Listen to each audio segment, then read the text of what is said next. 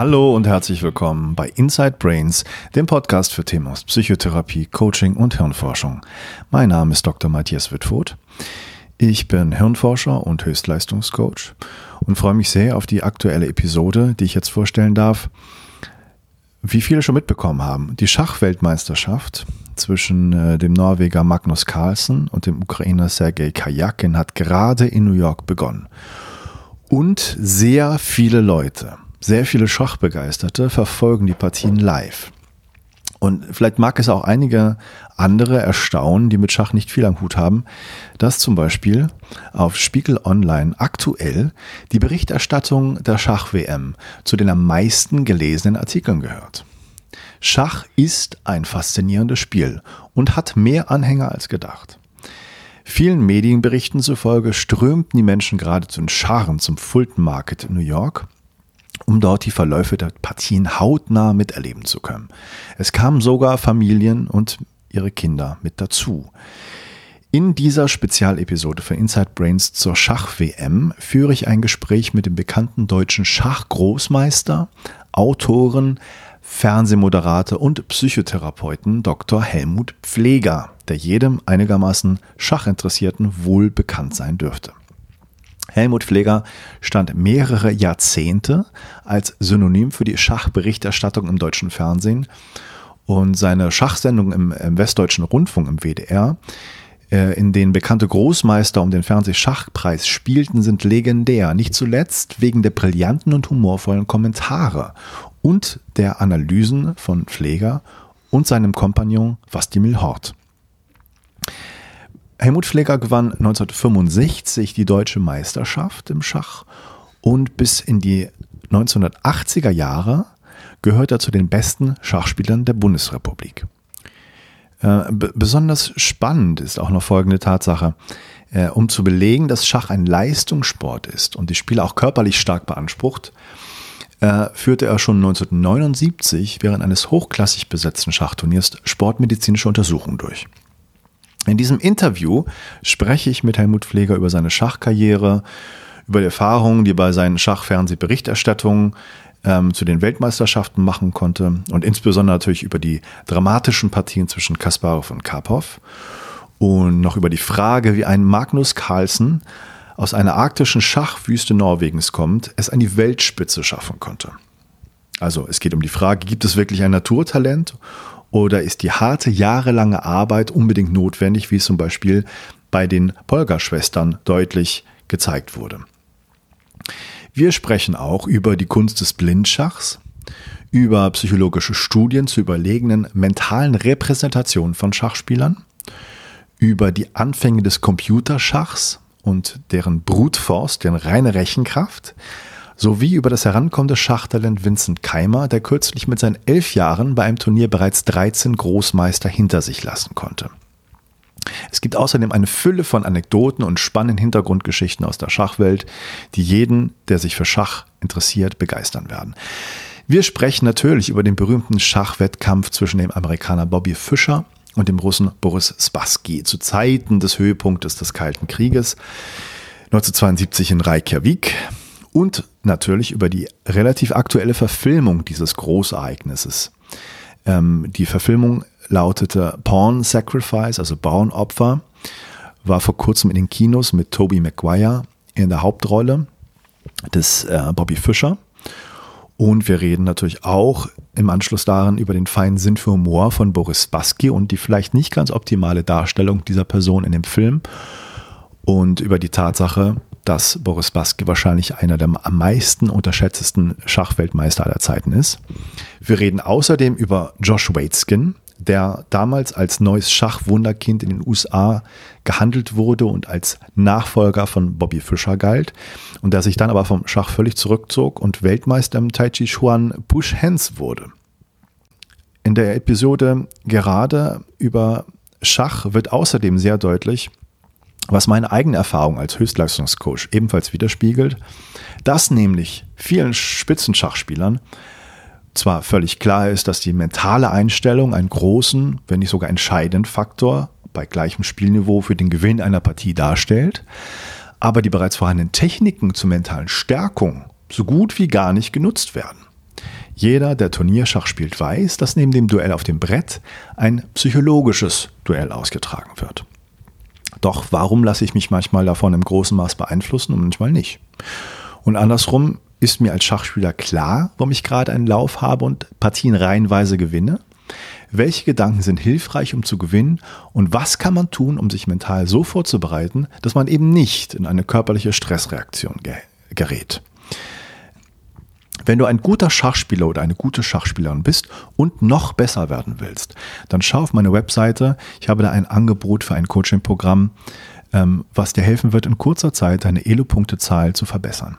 Den Namen meiner Webseite wirst du bei den Informationen finden. Ich sage es dir auch hier noch einmal: www.matthiaswitfoth.de. M-A-T-T H-I-A-S W-I-T-T-F-O-T-H.de. Und jetzt wünsche ich wie immer viel Spaß beim Anhören dieser Podcast-Folge.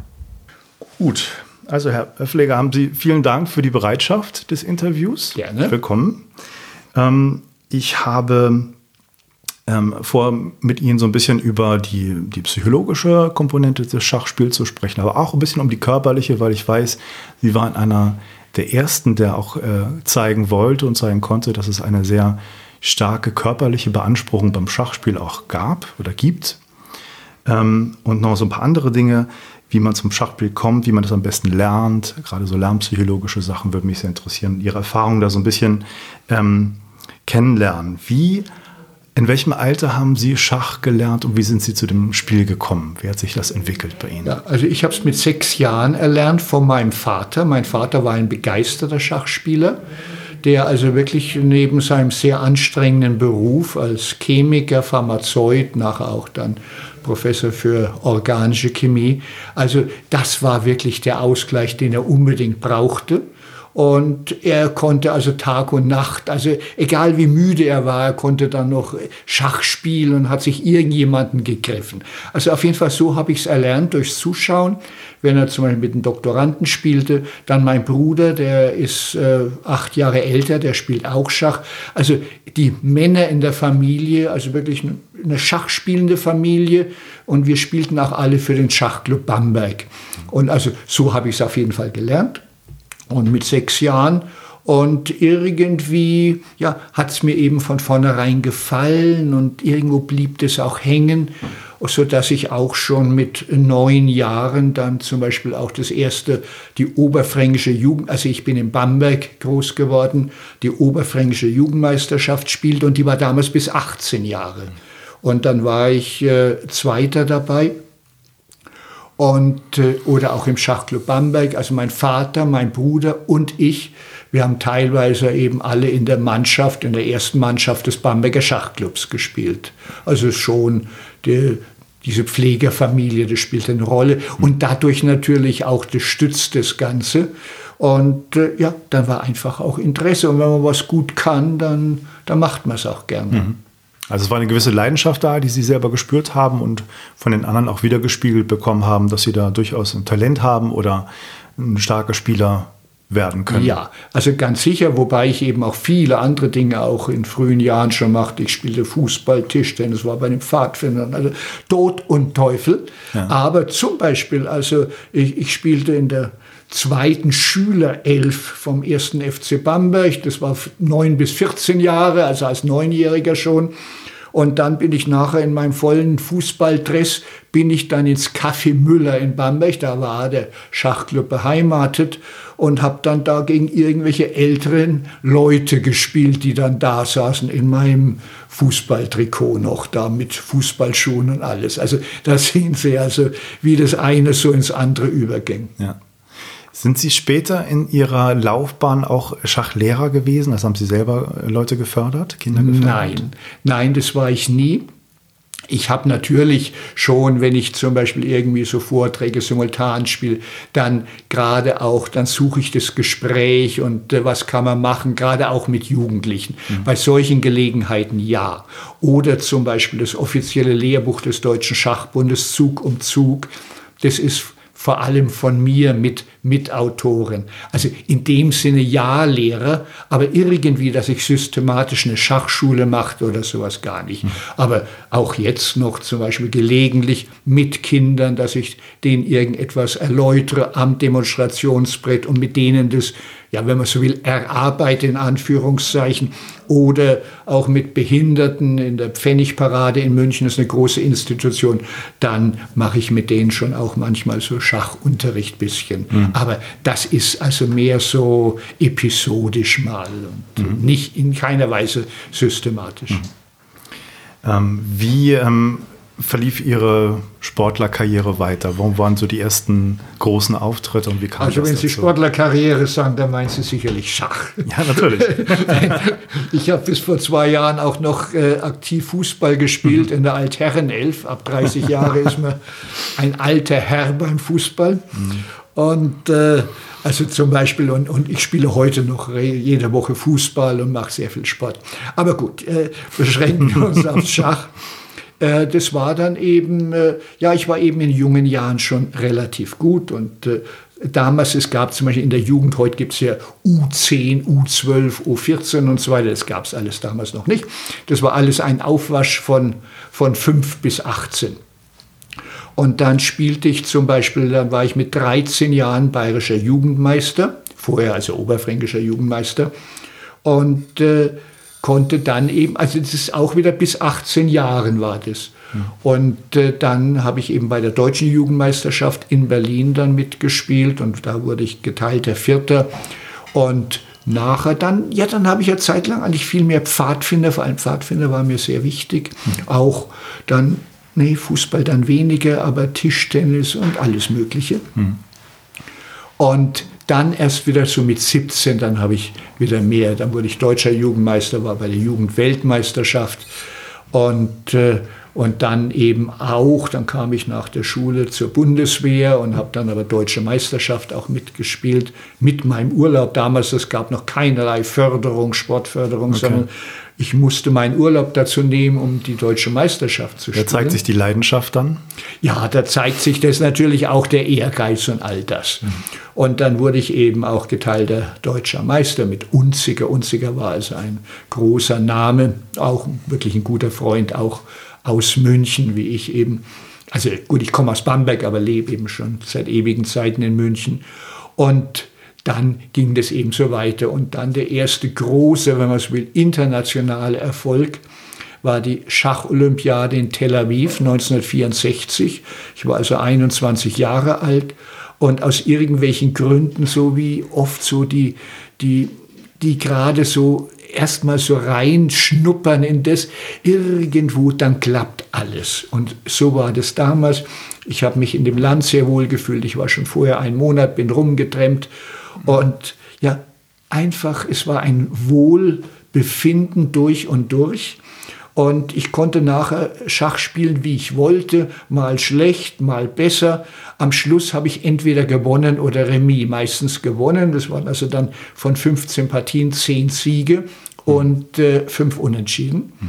Und äh, aufgrund vor allem, weil Unziger auch sehr gut spielte und, und ich vor allem auch, dann haben wir sogar die Bronzemedaille gewonnen und haben zum Beispiel die damals übermächtige Sowjetunion äh, 3 zu 1 geschlagen. Also, und ja, es ist eben Sie kennen das vielleicht auch. Manchmal klappt alles mhm. und manchmal klappt überhaupt nichts. Ja. ja. das kann man sicherlich teils psychologisch äh, erklären und teils kann man es, glaube ich, auch überhaupt nicht erklären. Ja. Ähnlich wie mit Fußballmannschaften. Warum spielen die heute alle erbärmlich schlecht und das nächste Mal wie die Junggötter? Ja. Spielte so ein Teamgedanke da eine Rolle? dass sie sozusagen mit den anderen Schachkollegen eine gute Einheit waren? Ich glaube, das, das, spielte auf jeden Fall eine Rolle. Wir haben uns gut untereinander verstanden. Und äh, das äh, ist, glaube ich, sehr wichtig. Irgendwie sich gut aufgehoben, behütet fühlen. Ich war natürlich der Jüngste mit Abstand, aber irgendwie, ja, das spielt mit Sicherheit eine Rolle. Und zum Beispiel, das freut mich auch, einer von, mit dem ich Jahrzehnte in der deutschen Mannschaft war, auch ein Großmeister, äh, Hans-Joachim Hecht, mit dem treffe ich mich so alle zwei Wochen ungefähr hier in München. Der lebt äh, in der Nähe von München. Dann treffen wir uns in einem indonesischen Restaurant äh, in München Garuda. Das ist unser beider Leib-Restaurant. Und dann essen wir erst zum Mittag und danach machen wir sogenannte Blitzpartien, wo also jeder für die ganze Partie nur fünf Minuten Zeit hat. Mhm. Und da wir beide inzwischen viel verlernt und vergessen haben, sind wir gleich schlecht oder gleich gut, sodass es also auch Spaß macht. Ja. Ähm, ich habe so vor vielen Jahren auch ähm, Schachbücher mal in die Hand bekommen von einem Reklamverlag, mhm. Schachmeisterpartien. Und da hatte ich nochmal reingeschaut und da habe ich in dem äh, ersten Band, den ich habe, 1960 bis 65, glaube ich, ist eine Partie drin aus Tel Aviv von Ihnen mhm. gegen Domnitz, glaube ich. Gegen Domnitz, ja, ja. Wunderschöne ja, ja, ja. königsindische Angriffspartie. Ja, ja, ähm, kann ich nur empfehlen, wer sich dafür interessiert, das mal nachzurecherchieren. Das ist wirklich äh, sehr, sehr, eine sehr besondere Ja, aber das Partie war wirklich gewesen. gegen Domnitz. Das war in dem Fall aus, von meiner Seite eine Partie aus einem Guss. Mhm. Ähm, aber ich habe auch andere Partien gespielt. Da stand ich jenseits von Gut und Böse ja. und so. Und am Schluss habe ich es entweder noch Remis gehalten, also auch gegen den einen Sowjeter oder ich habe noch gewonnen, habe die Gegner noch beschwindelt. Also es ist wirklich unglaublich. Ja, also 1964 gegen die Sowjetunion da zu gewinnen, das war schon eine Hausnummer auf jeden das Fall. Das ne? war eine, wie überhaupt in dieser Zeit und auch danach eben in vielen Jahren, haben wir also lange, die Sowjetunion war unangefochten, immer ja. äh, waren die Besten und Olympiasieger, aber in unseren Matches äh, gegen die Sowjetunion haben wir entweder Remis gespielt oder sogar zweimal gewonnen. Mhm. Haben Sie ähm, als äh, jemand, der sich dem Schach weiter angenähert hat und da tiefer in die Materie eingestiegen ist, haben Sie einen Lehrer gehabt, der Sie da sehr beeinflusst hat? Nein, überhaupt nicht, sondern das ist alles äh, ja, self-made gewesen okay. und trotzdem irgendwo auch wieder der Einfluss. Ich glaube, der spielt eine Rolle. Hm. Ich bin also in Bamberg groß geworden und dann einer, mit dem ich Fußball spielte, zum Beispiel, der war älter, den habe ich mal gesagt, komm doch mit in den Schachclub und sonst was. Und der Hans-Günter Kessler, der war dann Richter.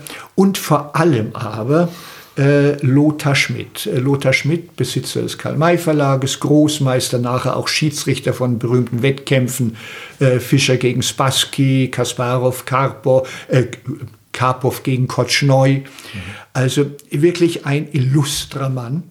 Und nicht so, dass der irgendwie, der, hat, der hätte gar keine Lust gehabt, einem irgendwas beizubringen und Unterricht zu machen, mhm. aber einfach äh, dieses Zusammensein, das ist in sich schon Stimulanz. Und ich war auch öfters bei ihm dann äh, zu Hause, dann haben wir auch Blitzpartien gespielt.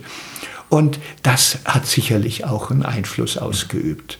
Also schon positiven Einfluss, ohne dass ich jemals einen Lehrer gehabt hätte, ohne dass ich jemals Schach wirklich studiert hätte. Ich war, äh, also ich bin man kann es ruhig sagen, damals und vielleicht auch der, der am wenigsten wusste, mhm. der nicht wirklich Schach studiert hat, der schon äh, in der Öffnungen manchmal furchtbare Fehler machte und, äh, mhm.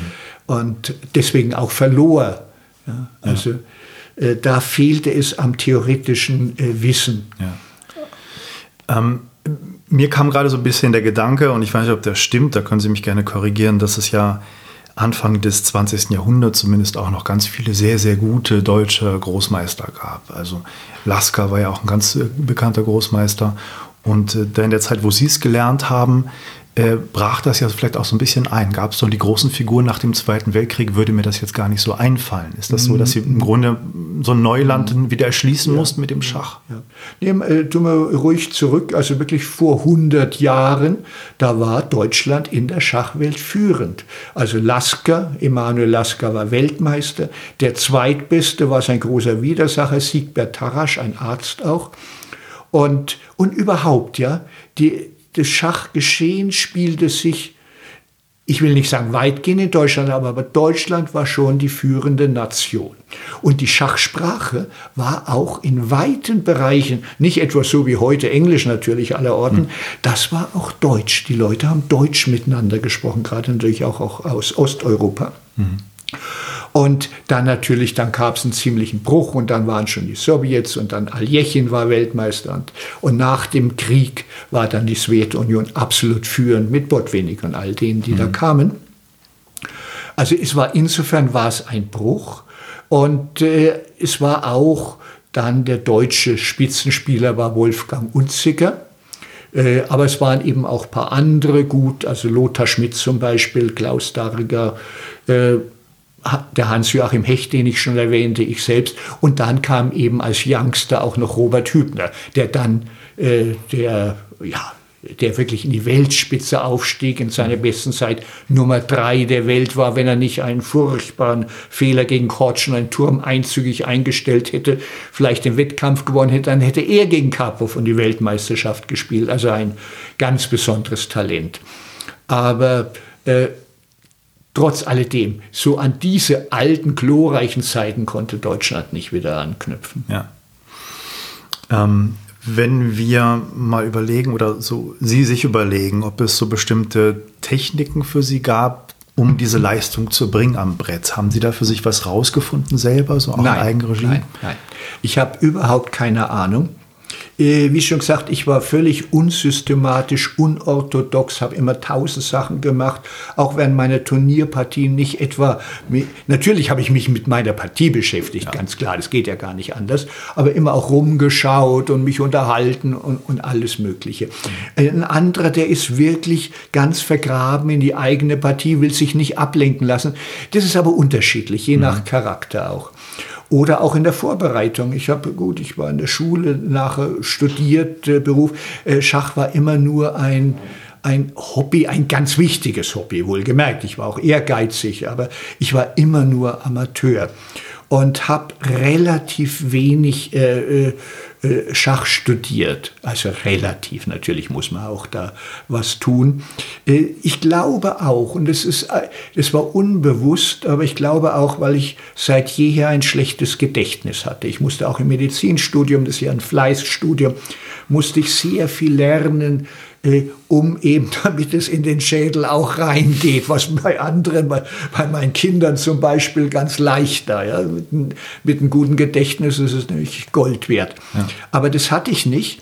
Und insofern, glaube ich, äh, habe ich mich wirklich notwendigerweise äh, doch auf das Talent, auf das Gespür, mhm. auf die Intuition mhm. äh, verlassen müssen. Aber das war irgendwie aus irgendeinem Grunde war dieses Talent da. Und dann glaube ich schon auch, dann, äh, ich bin eher so zwanghaft strukturiert, also gewissenhaft, ordentlich. Also auch dann, wenn ich mich in eine Sache reinknie, dann ordentlich. Das ist natürlich auch wichtig, dieses Sitzfleisch irgendwie, die Metapher, dass man das auch hat, ja, dass man ja. wirklich dabei ist.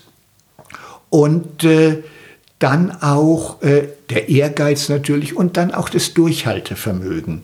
Äh, zum Beispiel früher gab es noch, da wurden die Partien oft unterbrochen, äh, die sogenannten Hängepartien. Mhm.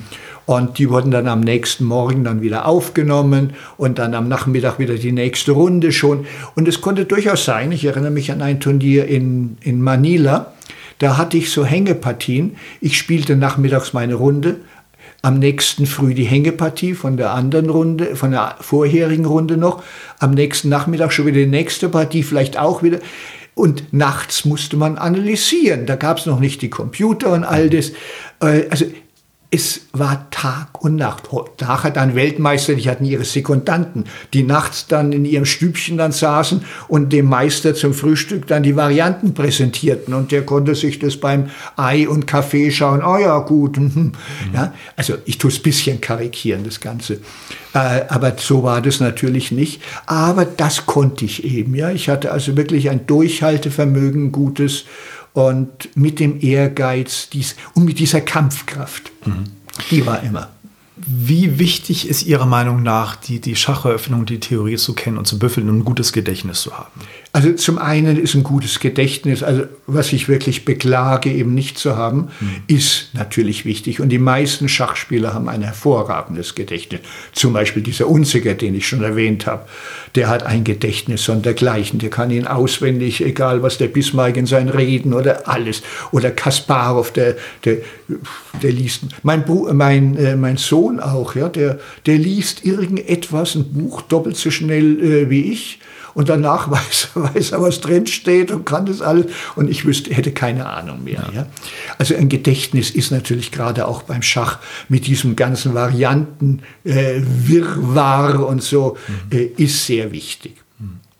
Und äh, ja, es ist äh, nicht das allein Seligmachende, aber es ist ganz klar wichtig. Und dann eben auch heutzutage mit den ganzen Computern, die Vorbereitung spielt eine weit größere Rolle als früher, weil augenblicklich, wenn irgendwo jetzt äh, auf einem Teil der Welt was gespielt wird, ist es sofort verfügbar im Internet live. Also es sind wirklich ganz andere Zeiten als früher und ich bin froh, dass ich in, für mich in der guten alten Zeit lebte. Es war auch überschaubar ein bisschen, ne? Es war überschaubar. Es war ja, es war wirklich äh, und irgendwie anders. Es, äh, äh, gut, es waren natürlich auch viele, eben gerade die deutsche Mannschaft zum Beispiel. Wir waren, obwohl wir hervorragend mitspielten, im Reigen der Großen, die anderen waren Berufsspielernationen und trotzdem waren wir immer eines der besten Länder. Mhm. Also da hat der Unziger, der war Richter, Vorsitzender Richter, aber er hat eben ein besonderes Talent gehabt. Lothar Schmidt mit seinem Karl-May-Verlag, er hat aus irgendeinem Grund ein Talent gehabt. Dariger bei IBM, Computerspezialist, äh, Hecht auch, äh, ja, aus irgendeinem Grunde äh, ja, es, es, es war eben da. Ja? ja? Und man kann natürlich nicht sagen, was wäre, wenn ein Unziger oder ein, ein Schmidt äh, oder meinetwegen auch ein Pfleger, wenn wir Berufsspieler gewesen wären. Äh, schwer zu sagen. Mhm. Ja? Vielleicht noch ein bisschen besser, ich glaube nicht, um nach ganz. Der Einzige, der wirklich, der ein überragendes Talent hat oder hatte, war Robert Hübner. Ja. Es gibt ein äh, sehr wunderschönes Buch, äh, das was leider nicht auf Deutsch bisher erschienen ist, von George Waitskin. Ich weiß nicht, ob der Name Ihnen was sagt. Ja. Ähm, der ganz gut, äh, das Buch heißt Psychology, Psychology of Learning. Mhm. Ähm, ich glaube, schon vor zehn Jahren mal veröffentlicht worden. Der ähm, ja mal so das, das amerikanische Talent war und es gibt sogar einen Spielfilm über ihn, Searching for Bobby Fischer. Ähm, und der schreibt in dem Buch sehr schön, wie er Schach trainiert hat, auch unter ganz widrigen Umständen mit viel Lärm um sich herum, um bei den Turnieren sozusagen besser bestehen zu können. Und auch interessanterweise äh, gelernt hat, bei den Öffnungen abseits, schnell abseits der, der Theorien des Buches sich zu bewegen, um sozusagen einen Vorteil zu haben und sich nicht nur diese ganzen Varianten drauf zu pauken. Ähm, das wäre nochmal so ein Beispiel für, vielleicht für jemanden, der das auch vielleicht ein bisschen andere Herangehensweise hatte und sozusagen vielleicht auch mehr mit der Intuition gearbeitet hat. Ja, Was würden Sie sagen? Ja, ja also mit, äh, mit gewissen Einschränkungen. Mhm. Also durchaus plural hier. Äh, was, wer das so machte, war äh, Botwinnik. Michael Botwinnik war Weltmeister und zwar über viele Jahre. Äh, und da äh, sogar Say Never Come Back bei ihm, er hat zweimal sich den Titel zurückgeholt in Revanchekämpfen von Thal und von Smyslov. Und der hat zum Beispiel auch unter widrigen Umständen trainiert, mit Lärm und sonst, weil er konnte das nicht ausstehen, gerade um sich wirklich in diese Match-Situation, egal was die äußeren Umstände sein mögen, äh, damit er sich dann behaupten kann. Also und Botwinnik höchst erfolgreich. Bei dem äh, Wetzkin, der sein Vater war ein äh, bekannter Fred Wetzkin, äh, Searching for Bobby Fischer, das ist, weil der hat es äh, geschrieben, letztendlich für seinen Sohn, für den Josh. Aber der Sohn war halt ein guter Schachspieler, und ein leidenschaftlicher Schachspieler, aber mein Gott, irgendwo hat es halt doch ein bisschen an der Begabung gemangelt und mhm. nachher ist er dann zum Kampfsport genau. gekommen ja. und der Magnus Carlsen, ist der jetzige Weltmeister, der hat dann mal gespöttelt, äh, ja, äh, Schach ist eben ein so aggressives Spiel, du musst deinen Gegner töten und so. Von Bobby Fischer kommt die dieses ja. Jahr. Äh, und da war er einfach, er ist zum Kampfsport gegangen, er war für Schach nicht aggressiv genug. das ist sicher eine gute, gute. Aussage, ja. Ähm, ich habe, muss ich noch mal kurz überlegen, so ein bisschen um das anzuknüpfen, wo wir schon gerade bei Bobby Fischer sind. Es gab jetzt äh, einen Kinofilm, weiß nicht, ob Sie den gesehen haben, äh, Porn Sacrifice, das ja. Bauernopfer. Ja. Ich habe den gesehen schon vor einiger Zeit und habe gedacht, dass das ein ganz gut gemachter Film ist. Man kann darüber diskutieren, ob der Hauptdarsteller Toby McGuire vielleicht ein bisschen fehlbesetzt war, weil das vom Charakter, von der Rolle her nicht so das Gefühl hat, dass es jemand, der Bobby Fischer da gut verkörpern könne, hat es sicher ganz gut gemacht. Der Film an sich ist ganz okay und ganz gut über weite Strecken. Es gibt so ein paar Szenen, die ich großartig fand und die mir eine Gänsehaut gegeben haben. Und äh, da würde ich Sie gerne nochmal befragen, ob Sie sich auch an diese Szene erinnern, nämlich bei der Schach-WM in Reykjavik zwischen Fischer Spassky, wo es dann wirklich im Film auch dargestellt war, eine ganz grandiose Partie von Fischer dann gab und Spassky aufgestanden ist und applaudiert hat nach der Partie, was eigentlich ja undenkbar ist bei so viel Kontrahentengeist und äh, im Grunde schon der kalte Krieg auf dem Schachbrett, der sich da wieder, wieder gespielt hat. Können Sie sich ja. daran erinnern, an diese Szene? Äh, ja, ja, ich weiß. Also zuerst mal zu dem Film. Das war äh, in Berlin, gab es die Blitz- und Schnellschach-Weltmeisterschaft. Und äh, zu der, zur Eröffnung wo er war die Uraufführung von dem Film eben in Berlin, eigens im Theater für die ganzen Teilnehmer. Und da war ich eben auch dabei. Und der Film hat also durchaus äh, im so dramatischen Sinne hat er wirklich seine Stärken und auch der Fischer, ich glaube, es ist schon insgesamt gut von dem Megayer äh, getroffen. Äh, der Spassky war zum Beispiel auch, der war auch dort eben. Und dem hat es gar nicht gefallen und ich kann es sehr gut verstehen, weil äh, Spassky, der wird auch in dem Film teilweise so, Fischer war wirklich paranoid, also Fischer, der war auch bei mir zu Hause und so, also der war schwer krank, also schwerst krank dann. Ja. Und äh, der Spassky aber ist ein ganz feiner Mensch, humorvoll, und äh, ich, ich, also ich kann ruhig sagen, ein Freund. Ja. Und dass der da nicht glücklich war, wie er dann eben auch da so diese paranoide Seite, die er eben gar nicht hatte. Fischer, aber jetzt auf die Szene, die Sie da ansprechen. Ja. Spassky ist immer ein sehr freundlicher Mensch, entgegenkommend. Und wenn er damals hart gewesen wäre bei dem Wettkampf, dann äh, wäre der nie zustande gekommen und er hätte kampflos kampflos. Er hat ja eine Partie gewonnen, zu der zweiten dann trat der Fischer nicht an. Und äh, die ganzen Bedingungen, die der Fischer dann äh, haben wollte, wenn, also wenn Spassky ihm nicht so entgegengekommen wäre, wäre der, der Wettkampf damit gelaufen gewesen. Aber er wollte wirklich am Brett äh, äh, äh Fischer besiegen. Ja. Irgendwo, weil er auch so ein Faible hatte für diesen verrückten Fischer. Und, und das ist bis heute. Ja. Irgendwo hat er ihn immer gemocht und zwar glaubhaft gemocht. Und mhm. selbst Fischer, der hat dann eben auch von Spassky als mein Frenemy, Friend und Enemy, ja, dieses äh, ja. Äh, gesprochen. Und selbst als er dann irgendwie drohte, an die USA ausgeliefert zu werden, hat Spassky humorvoll ernst und nicht ernst alles zugleich angeboten. Ja, da möchte er mit Bobby in einer Zelle sein und mit ihm dann Schach spielen. Und insofern, Spassky ist wirklich, äh, er hat Humor und äh, auch für solche Gesten. Und wenn er dann wirklich, der hat es sehr gut gemacht. Ich glaube nicht, dass er in dem Fall jetzt, äh, das ist äh, Erfindung der Regie, aber gar keine schlechte, äh, dass er dann auch applaudieren kann. Das konnte er schon damals nicht, weil er hat, das war auf dem Höhepunkt des Kalten Krieges, er hat obwohl er wirklich gegen, äh, gegen das Regime war, aber die Sowjetmacht verkörpert. Mhm. Und das war natürlich, das ging überhaupt nicht. Ich erinnere mich gerade an Spassky. Ich habe ein Turnier in Tallinn gespielt und da war Spassky und Bronstein, das war also auch ein großer, der war auch mal Vize-Weltmeister, hat gegen Botvinnik verloren. Und die waren in meinem Hotelzimmer und Spassky hat so richtig, das war also vor dem Wettkampf noch 71, und Spassky hat so richtig über das äh, Regime geschimpft. Und dann habe ich ihm gesagt, Tallinn, Estland war ja auch noch Teil des äh, Sowjetreiches, ja. du da oben, ja, äh, und die sollen es ruhig hören. Mhm. Also das ist Spassky, ja, der immer, äh, und solange er Weltmeister war, konnte er sich irgendwo leisten. Ja? ja? Aber dann fiel er eben auch sehr schnell in Ungnade und ist ja dann eben nach Frankreich gegangen. Kann man sagen, dass äh, Spassky vielleicht auch ein bisschen unterschätzter Weltmeister war, so im Rückblick, dass er zu wenig Beachtung eigentlich findet? Ja, aber äh, sag mal so, Spassky ist wirklich berühmt durch seine Niederlage gegen Fischer. Ja. ja alles, wenn, wenn Sie Spassky hören, ah ja, das ist, also wenn du, das ist doch der, der gegen Fischer verlor, da in ja. diesem Jahrhundertmatch und äh, wo, wo Kissinger und Nixon interveniert haben. Hm.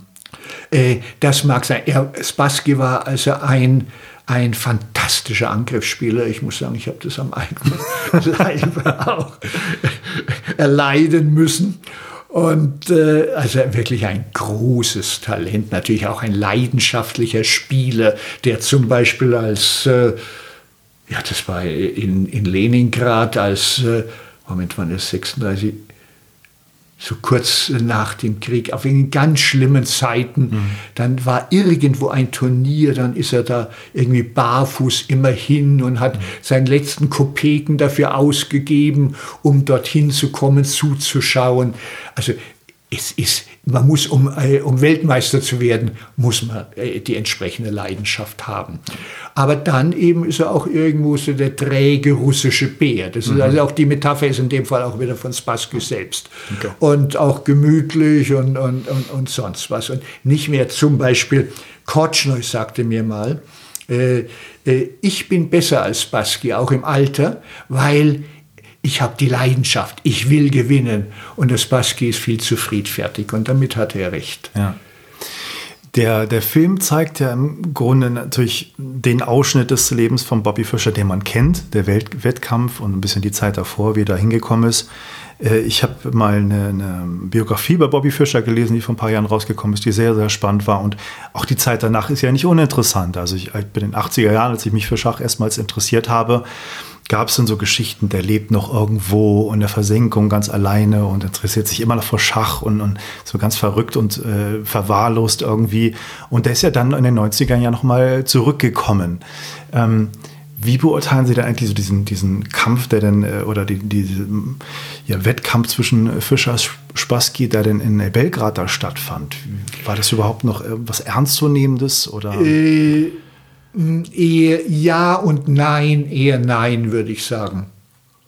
Äh, denn beide waren natürlich, das war 92, äh, das war beide, ich will nicht sagen, war nur noch ein Schatten ihrer selbst von damals, von 72, 20, also das Alter zählt auch hier. Ja. Und dann nicht mehr so richtig, das Baski irgendwo schon ein bisschen träge äh, geworden, der gemütliche russische Bär. Und Fischer auch, weil er nur noch äh, mit sich und mit seinem Taschenschach und all das machte, da war er natürlich auch nicht mehr. Aber zum Beispiel die erste Partie, die er gleich gewann gegen Spassky, das war eine Perle, ein fantastisch. Und da hat man wirklich, mein Gott, der Fischer hat überhaupt nichts verlernt, der ist ja genauso stark wie eh und je. Aber nachher hat er dann eben auch doch äh, Schwächen erkennen lassen. Gut, er hat gewonnen und es ging natürlich auch äh, um das Preisgeld. Das waren also da insgesamt so äh, dreieinhalb Millionen Dollar, also immerhin. Und auch für Spassky war es, äh, sein Verliereranteil war auch noch eine ganz gute Pension. Ja. Und das spielte also ganz sicherlich. Und es war ja auch gegen, äh, äh, für, es war ja ungesetzlich von Fischers Seite. Ja, es war ja da äh, Embargo gegen äh, Jugoslawien und dann hat er ja auf das Schreiben vom Außenministerium von den USA gespuckt vor laufender Kamera mhm. und durfte nie mehr in die USA zurück, weil die hätten ihn gleich zum einen ins Kittchen gesperrt und zum anderen äh, sagen, und da, was ist eigentlich mit deinem Preisgeld und den Steuern da? Ja? Also beides. Und er hat ja dann die USA gehasst, also wie. Aber gut, das ist, ich will nicht sagen unabhängig davon, aber er war ein, ein letztendlich ein getriebener, ein ruheloser Wolf, der nirgendwo eine Heimat hatte, der sich immer verstecken musste. Also auch schon kurz eigentlich nach seinem triumphalen Sieg 72 und dann zu, irgendeiner obskuren Sekte da gehörte. Und dann, ja. er ist wahrscheinlich nicht nur halb, sondern mit ziemlicher Sicherheit Volljude. Dann die Juden hasste, Hitler verherrlichte, Saddam Hussein und also unglaubliche ja. Pamphlete auch verfasste. Ist es wirklich schlimm. Ich erinnere mich, äh, als 17-Jähriger, das war 1960 nach der Olympiade in Leipzig. Da spielte er schon am ersten Brett für die USA und spielte gut. Und dann war er eine Woche auch in Bamberg bei Lothar Schmidt zu Besuch, aber er war auch bei mir zu Hause. Wir spielten viele Blitzpartien. Zu dieser Zeit? Ja, ja. ja. Mhm. Und man konnte durchaus, wenn man ihn fragte, du, wer, wer, ist denn der Beste in der Welt? Also ungefähr so eine blöde Frage ich natürlich. Und was er in dem Moment sicher noch nicht war. Denn bei, in Leipzig bei der Schacholympiade, da haben ihn Thal und Petrosjan im Blitzen ganz schön vermöbelt. So wie er mich vermöbelte, so haben die ihn wiederum vermöbelt. Äh, nachher war er dann wirklich also eine Sonderstellung und er hat dann Blitzturniere auch mit Abstand gewonnen. Aber zu dem Zeitpunkt war er sicher noch nicht. Aber man konnte noch mit ihm reden und so und, und dann, äh, ja, wir sind durch Bamberg gelaufen und, und alles Mögliche. Und hat auch dann in diesem Café Müller, von dem ich vorhin schon mal sprach, äh, haben ein Blitzturnier gespielt und hat er halt auch gewonnen natürlich und damals noch nicht am Sabbat, aber nicht, ja, da war also mhm. Leider hat Fischer dann später, er war wirklich ein eisamer Wolf, der aufgrund seiner Familiengeschichte, die ja auch in dem Film so ein bisschen da äh, angesprochen wird, äh, er hat er sich leider in eine Richtung entwickelt, es immer schlimmer wurde, immer paranoider, hasserfüllter, monomanisch, äh, monoman immer wieder auf die, auf die Sowjets, auf die Russen, auf die Juden und diese jüdische äh, Verschwörung. Und, ja. und man konnte überhaupt nicht mehr mit ihm irgendwie normal reden. Er war dann auch mal äh, ein Vierteljahr, war, hat er sich in der Pulvermühle in der fränkischen Schweiz versteckt, also ganz in der Nähe von Bamberg, war dann auch ein paar Mal in Bamberg da. Und man konnte durchaus, wenn es nur um Schach geht, dann mit ihm schon noch kommunizieren, mhm. aber ans, im Grunde eigentlich nicht mehr. Und es ist, also 2007 ist er gestorben mit 64 Jahren, das ist ja auch ein symbolisches Alter für einen Schachspieler. Und ein paar Jahre zuvor, da war er mit der Marlin Torre, das ist von dem, einem philippinischen Großmeister Eugene Torre, äh, der war in, auf den Philippinen und in Japan dann viel. Mhm. Also da hat er so hin und her. Und er war in Zürich und die Torres, die waren öfters auch bei mir zu Hause. Und dann hat mich die Marlin aus Zürich angerufen. Sie ist mit Bobby in, in Zürich jetzt und sie überlegen, ob sie eventuell nach München kommen oder Paris weiter und so weiter. Und ich habe ihr gesagt, du pass auf, du bist herzlich willkommen, aber diesen Bobby Fischer, diesen Verrückten, den will ich. Ich habe nichts gegen Verrückte. Verrückte können aus, ausgesprochen belebend und, und feine Menschen sein. Aber ja. er war bedrohlich. Irgendwie. Aber es war wirklich hm. bedrohlich und wenn einer immer wieder, immer nur auf dem gleichen und man kann ihn überhaupt nicht davon und tagelang sich dann diese Sachen anhören, ja. hasserfüllte Reden äh, und, äh, und ja, und Hitler-Illusion und so weiter irgendwie. Nein, das, das wollte ich nicht. Ja. ja. Gab es denn damals, so Anfang der 90er, als er wieder auf der Schachbühne auftrat, Bestrebungen von anderen Großmeistern, die unbedingt mal gegen ihn spielen wollten? Das gab es immer wieder. Mhm. Das gab es immer wieder, aber letztendlich kam das nie zustande. Mhm. Er hat also wirklich nur gegen Spassky dann dieses Revanche-Match gespielt. Vorher ja auch, deswegen kam es ja auch nicht, als Karpov dann Weltmeister wurde, als er äh, gegen äh, diesen Kandidatenwettkampf gegen Kortschneu gewann. Mhm. Und äh, er sollte dann gegen, gegen Fischer spielen und es gab durchaus Gespräche. Campomanes, ein Filipino, war der, äh, war der Präsident vom Weltschachbund, der war übrigens auch oft hier bei mir zu Hause. Mhm. Und äh, ich weiß, wir haben in, ich habe in Spanien ein Turnier gespielt, in Montilla Moriles, Torneo del Vino vom Wein und ganz unmittelbar in, äh, in, in der Nähe in Cordoba, da haben die äh, verhandelt, Campomanes, Bobby Fischer, mhm. Karpov. Aber letztendlich ist es an den Bedingungen von Fischer gescheitert. Ja. Und ich, es ist schwer zu sagen. Fischer war wirklich ein Mann der Prinzipien. Er war also unmöglich, aber gleichzeitig war auch, wenn Fischer sagte so und so, dann meinte er es so. Und äh, Unziger zum Beispiel, der lobte Fischer auch immer und sagt, am Brett war er ein Gentleman. Mhm. Zum Beispiel, er hat in, äh, in Amerika, in Santa Monica gegen Fischer gespielt und Fischer fasste ein, den Bauern, den Haarbauern an. Und in dem Moment, wo er ihn anfasst, sieht er, das ist ein Fehler und der führt zumindest zum Bauernverlust oder letztendlich zum Verlust. Und niemand hat die Szene beobachtet. Mhm. Nur der Unsicker hat es gesehen. Und er hat gezögert, aber er hat den Zug dann gemacht. Äh, ja, im Schach die Regel berührt, geführt. Äh, Äh, aber ein anderer, der sagt, ach mein Gott, ich rück den gerade zurecht. Jadou, auch so ein Schachausdruck, ich rücke zurecht. Und Fischer, äh, Unziger hat auch gesagt, auch ein Mann des Wortes und sehr aufrecht. Ich hätte nicht protestiert, er hätte nichts gesagt. Ja. Aber nein, er hat den Fehler gemacht und hat die Partie verloren. Also auch das ist, ja. ist Fischer. Ja. Unmöglich, entsetzlich, aber auch am, am Brett von tadellosem Verhalten. Eine sehr kontroverse Persönlichkeit. Und wenn man äh, diese Elo-Punktezahl der Schachstärke so heranzieht, immer noch einer auf jeden Fall mit einer der stärksten Spieler, die wohl auf der Schachbühne gewesen sind. Er war, also er war ein Phänomen. Also in seiner besten Zeit hat er alles dermaßen dominiert. Wo er hinkam, hat er die Turniere mit Vorsprung gewonnen.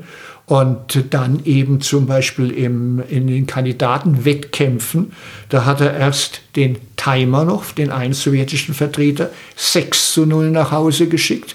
Dem Taimanov ging es dann ziemlich schlecht. Mhm. Ist auch ein berühmter Pianist. Und äh, also der hatte einige Schwierigkeiten der Sowjetunion dann, weil das war eine Schmach.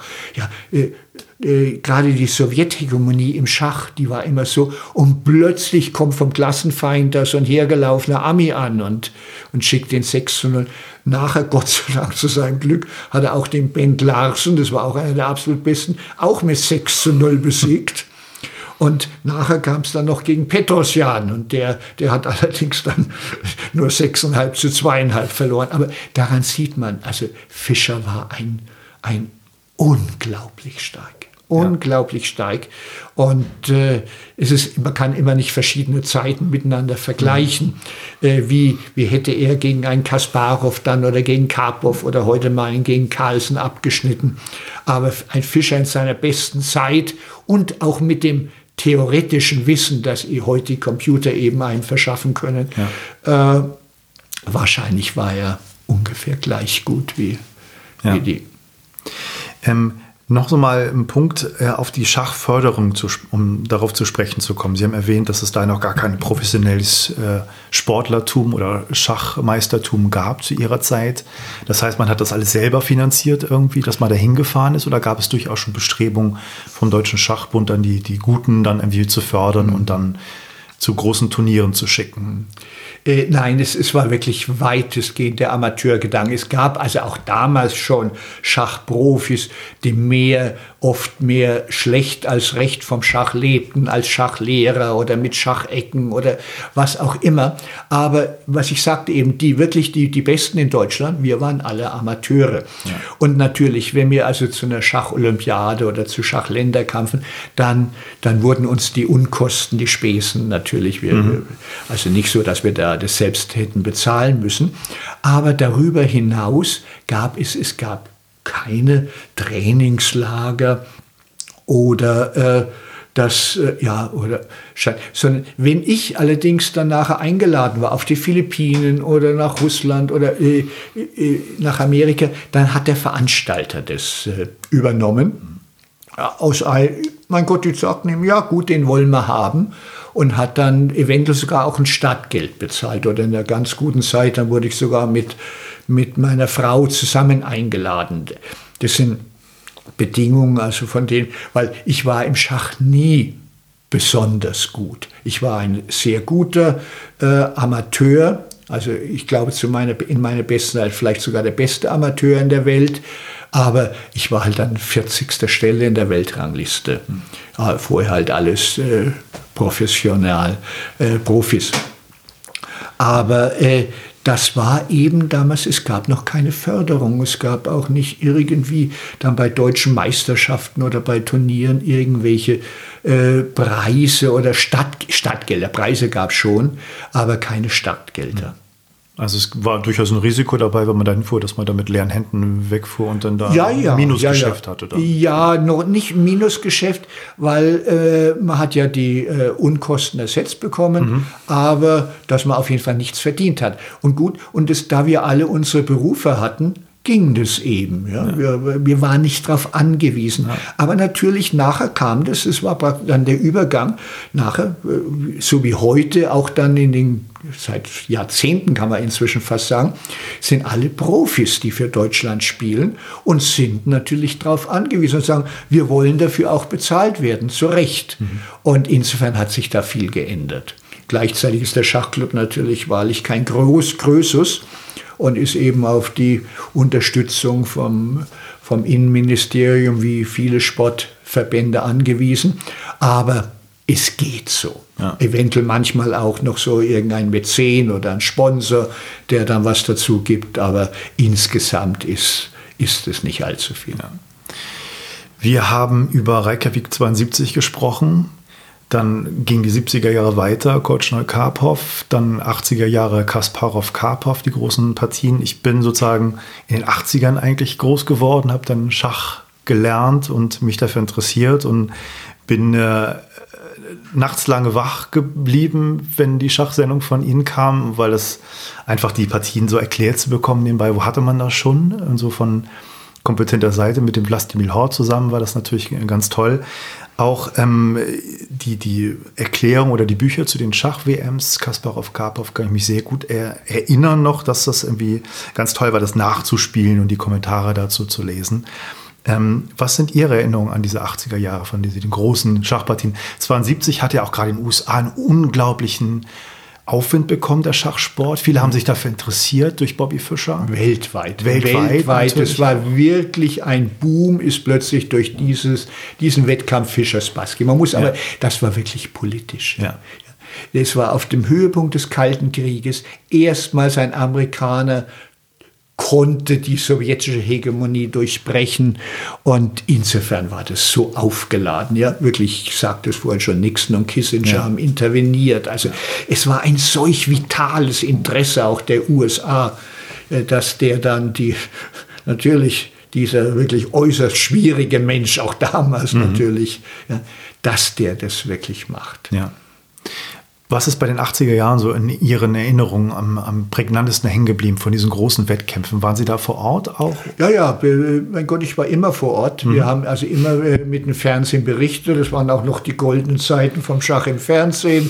Da gab es noch Geld. Wir sind damals noch mit einem ganzen Team, sind wir durch die Sowjetunion gereist, auf den Spuren von, von Kasparov. Da waren wir in Baku. Er kommt ja also aus Aserbaidschan. Er ist halb jüdisch, halb armenisch, aber in, in Baku ist er eben dann groß geworden.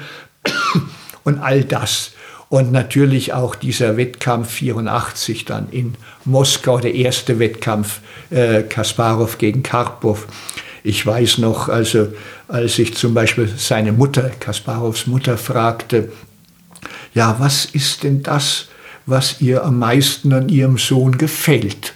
Und ich dachte, mein Gott, vielleicht ja, das ist so ein guter Kerl oder, mhm. oder was auch immer. Ja? Und dann sagte sie, das ist seine Energie, die ist wie Dynamit. Ja? Das ist eine ungewöhnliche Antwort von einer Mutter.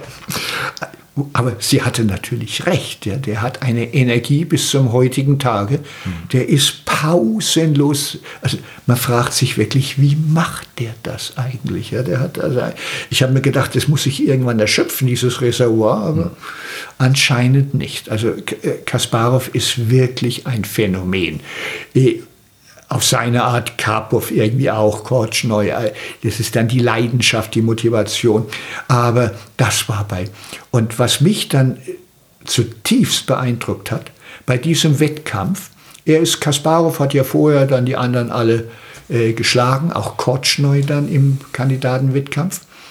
Und äh, dann äh, hat er gemeint, auch den den Karpov so anspringen zu können mit seinem Angriffsspiel, mit seinem Opferspiel.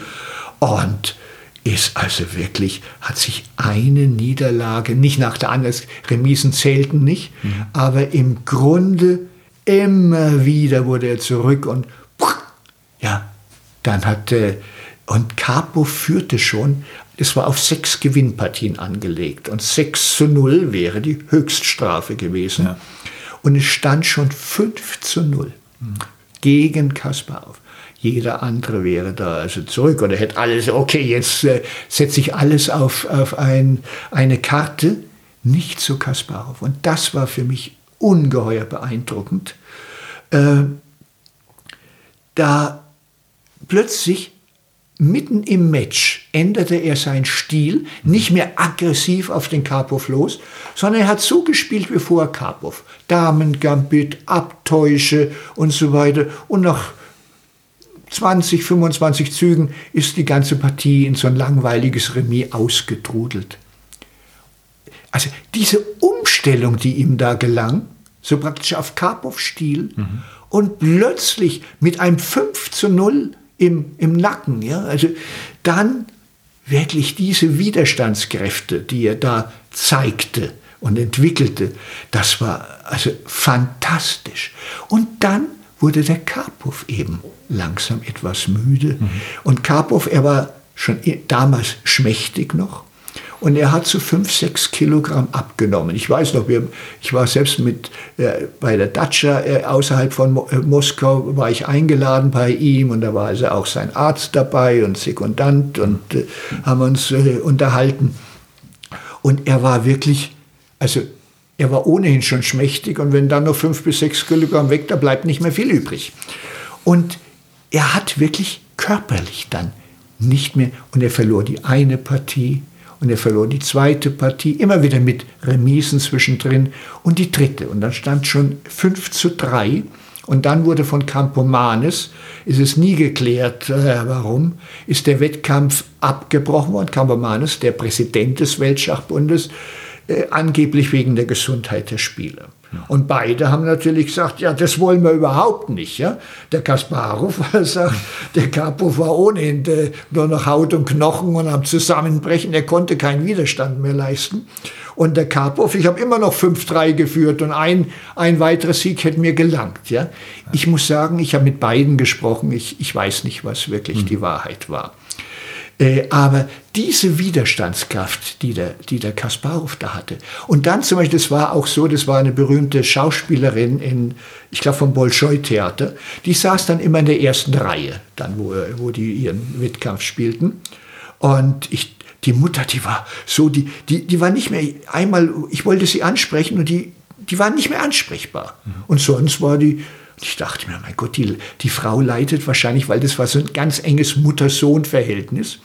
Die leidet Eifersuchtsqualen, weil vorne dann da die, die, die Geliebte dann äh, vom Sohn ist und da unverwandt. Äh, das war für mich klar. Eifersucht, ja.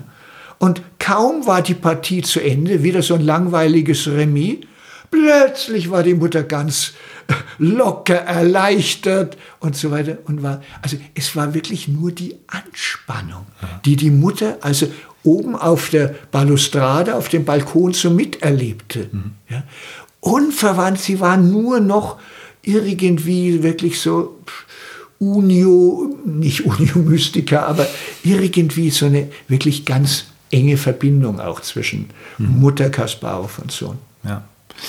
Das waren ja, die Weltmeisterschaften gingen in Mitte der 80er war ja Schlag auf Schlag. Da war ja fast jedes Jahr dann ein Wettkampf, also nicht jedes Jahr, ja, aber 84 wurde es abgebrochen, 85 dann wieder. Genau. Da hat dann der, der Kasparov dann äh, knapp gewonnen, dann 86 wieder äh, mit Revanche-Recht und so weiter, ja. ja. Und dann 87 nochmal, ja. ja. Dramatische Weltmeisterschaften, auch sehr hochklassige Partien, die es da gab? Ja, es gab wirklich, also äh, es war teilweise sehr, sehr dramatisch. Und äh, ich denke mal 86 in London. Äh, also wir waren wirklich mit dem Fernsehen immer vor Ort. Mhm.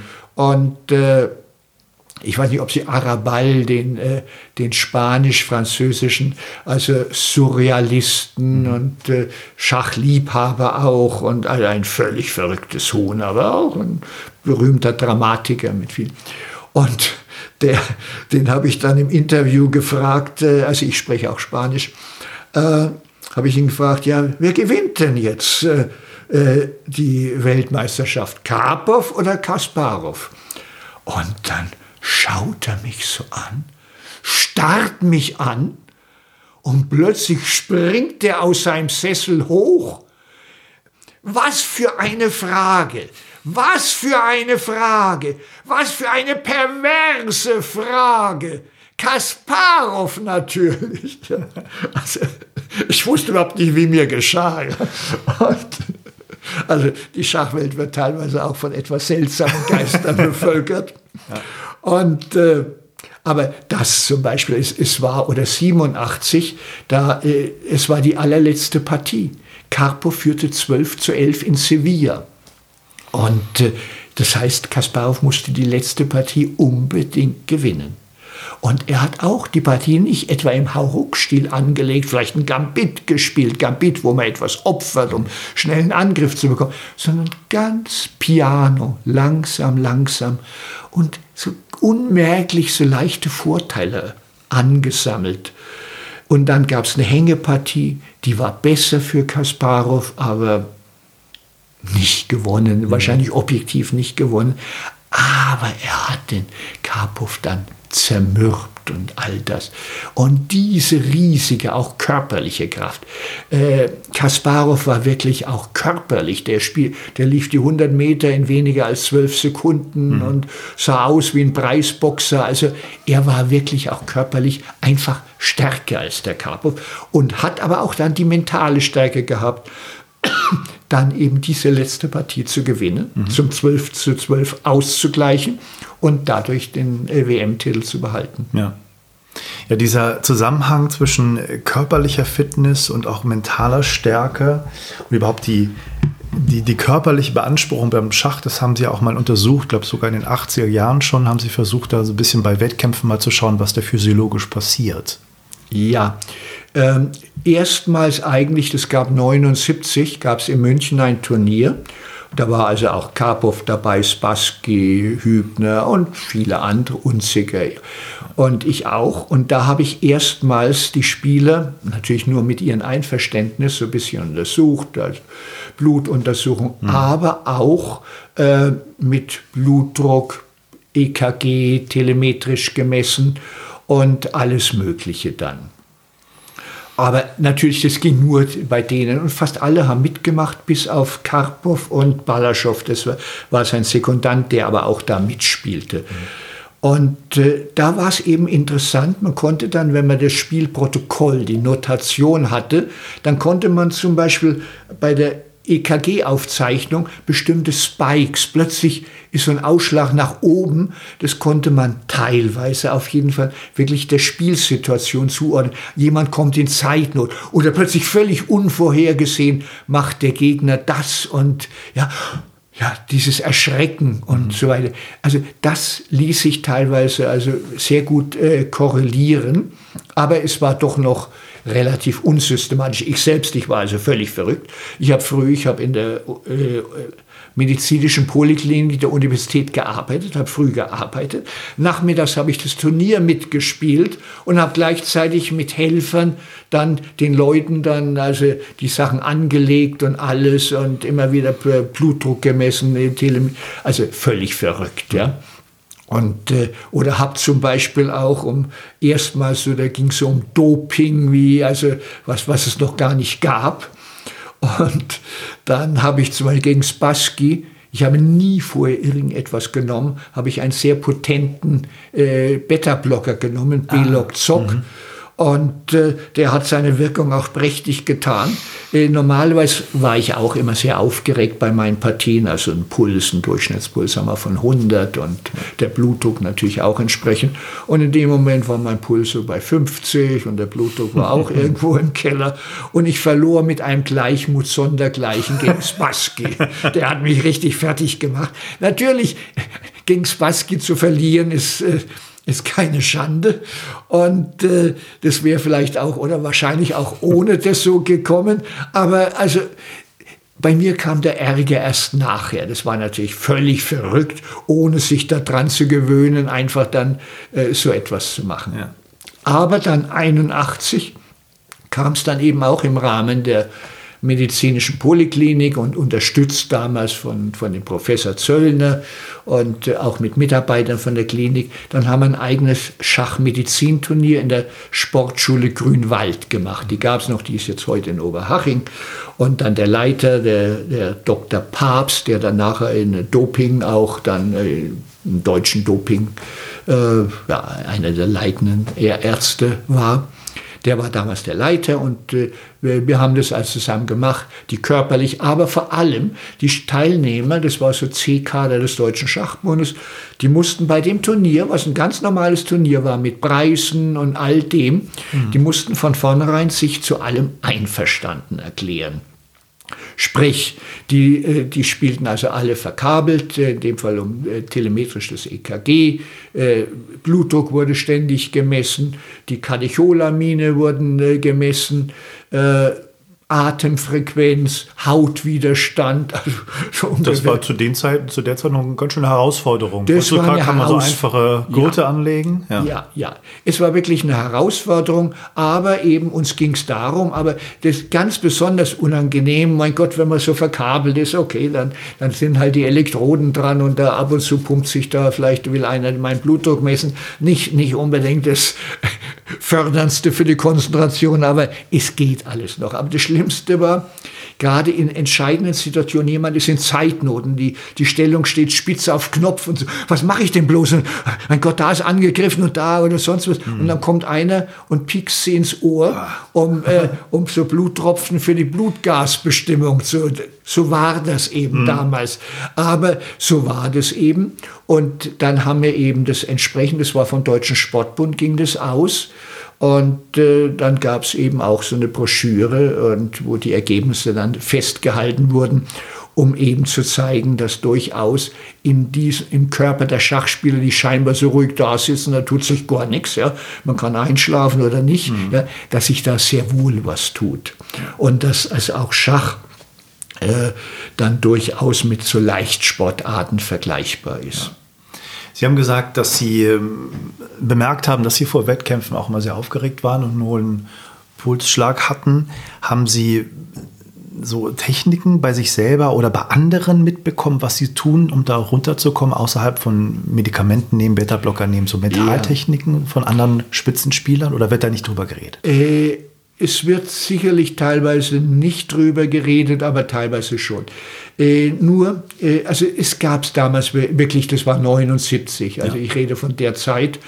Und äh, Doping, es gab es noch nicht. Erstmals 78 bei den Olympischen Spielen in Montreal, da gab es erstmals Doping. Und äh, äh, also es, da wurde das erstmals bekannt, dass mhm. es sowas gibt. Und Willy Weyer, der war Präsident des Deutschen äh, Sportbundes, der war eben bei der, bei, bei der 100-Jahr-Feier vom Deutschen Schachbund und sagte, ich bin froh, dass die Schachspieler zum Deutschen Sportbund gehören. Ja, gerade mit dem Menetegel von Montreal damals, das ist wirklich ein anständiger Sport. Und ich glaube, es ist wirklich es ist so, weitestgehend so oder durchgehend so, dass es dieses Doping äh, nicht gibt. Man kann natürlich, es, es gibt Substanzen da, ja, die also die, Geheim, äh, die Gehirnleistung vielleicht äh, stimulieren. Ja. Mhm. Und zum Beispiel der, der, der Dr. Papst auch, der sagte eben bei den Ra Autorennfahrern zum Beispiel, die haben gleichzeitig, haben die Captagon, das war also damals ein äh, sehr, äh, sehr Amphetamin, was hier en vogue war, und gleichzeitig äh, Beta-Blocker genommen. Mhm. Oder die Sportschützen haben nur Beta-Blocker, damit sie eine ruhige Hand haben. Mhm. Ähm, aber äh, das gab es damals auch im Schach sicher noch nicht. Und dann beim Schach ist es auch, gerade man muss, äh, ein Autorennfahrer, der dann sagt, der weiß dann, mein Gott, nach so einer Zeit bin ich meine Runden gefahren, ja. dann ist es zu Ende. Der kann das also da entsprechend timen, das Ganze. Und äh, während der Schachspieler, der weiß nicht, wann ist der Höhepunkt der, der Partie und wann eben äh, oder wann geht die Partie noch weiter und ich habe schon Abfall und gerade jetzt bräuchte ich, ja. ja. Äh, also insofern ist es äh, kaum auf Schachs übertragbar. Hm. Und dann ist es eben auch so. Äh, das habe ich zum Beispiel bei den Untersuchungen damals auch gesehen. Es gibt den sogenannten Vorstaatszustand. Also das heißt, wenn ein 100-Meter-Läufer im Startblock ist, dann hat er nicht etwa seinen Ruhepuls von vielleicht 50, ja, denn bis der in die Gänge käme, ja. dann wären die anderen alle schon im Ziel. Ja. Das heißt, der muss also auch da schon im Startblock musste ein, durch die Aufregung musste einen hohen Vorstartzustand haben, äh, sonst, sonst ginge das überhaupt nicht. Und ähnlich ist es so, äh, nicht so natürlich wie beim 100-Meter-Lauf, aber sowas ähnliches ist auch im, im Schach, dieser Vorstadt, diese Aufregung vor der Partie, es geht dann. Und nachher dann mit den bekannten Eröffnungszügen, man weiß mehr oder weniger, ah ja, ja, gut, das ist jetzt italienisch, jetzt tut er seinen Springer dorthin äh, und so. Äh, dann beruhigt sich das und der prototypische Verlauf eben einer Schachpartie, und das habe ich eben damals auch mit den Partienotationen und den EKG-Verläufen zeigen können, dass dann so ein langsamer Anstieg, wenn die Partie eben, äh, wenn die Zeitnot vielleicht schon eine Rolle spielt und, und es wird immer spannender vielleicht und was tut sich und es, die Partie geht ihr, äh, steuert ihre Krise zu. Ähm, dann, dass es ansteigt und ja. dann eben mit Spikes, je nachdem, was passiert. Mein Gott, jetzt kann ich ja vielleicht gewinnen und so weiter. Ja? Und äh, das konnte man dann ja. teilweise auf jeden Fall ja. korrelieren. Also ich kann verstehen, mit, mit Substanzen ist es sehr schwierig im Schach. Ähm, mal abgesehen davon, dass man das überhaupt nicht machen sollte, aber das ist ja auch eine gewisse Art von Doping dann, je nachdem, was man nimmt. Aber wie sieht es mit so psychologischen Techniken aus? Vielleicht auch heutzutage aus der Schachszene. Kennen Sie da Leute, die, die sich da mit beschäftigen, sowas nutzen? Sei es, dass sie meditieren vorher, sei es, dass sie bestimmte Arten haben, vielleicht zu atmen oder sich auf irgendwas anderes konzentrieren. Kennen Sie solche Techniken? Ja, das gibt es durchaus und äh, das also auch zum Beispiel gerade bei den WM-Kämpfen, die werden dann auch medizinisch betreut, äh, aber es spielt eigentlich keine entscheidende Rolle. Mhm.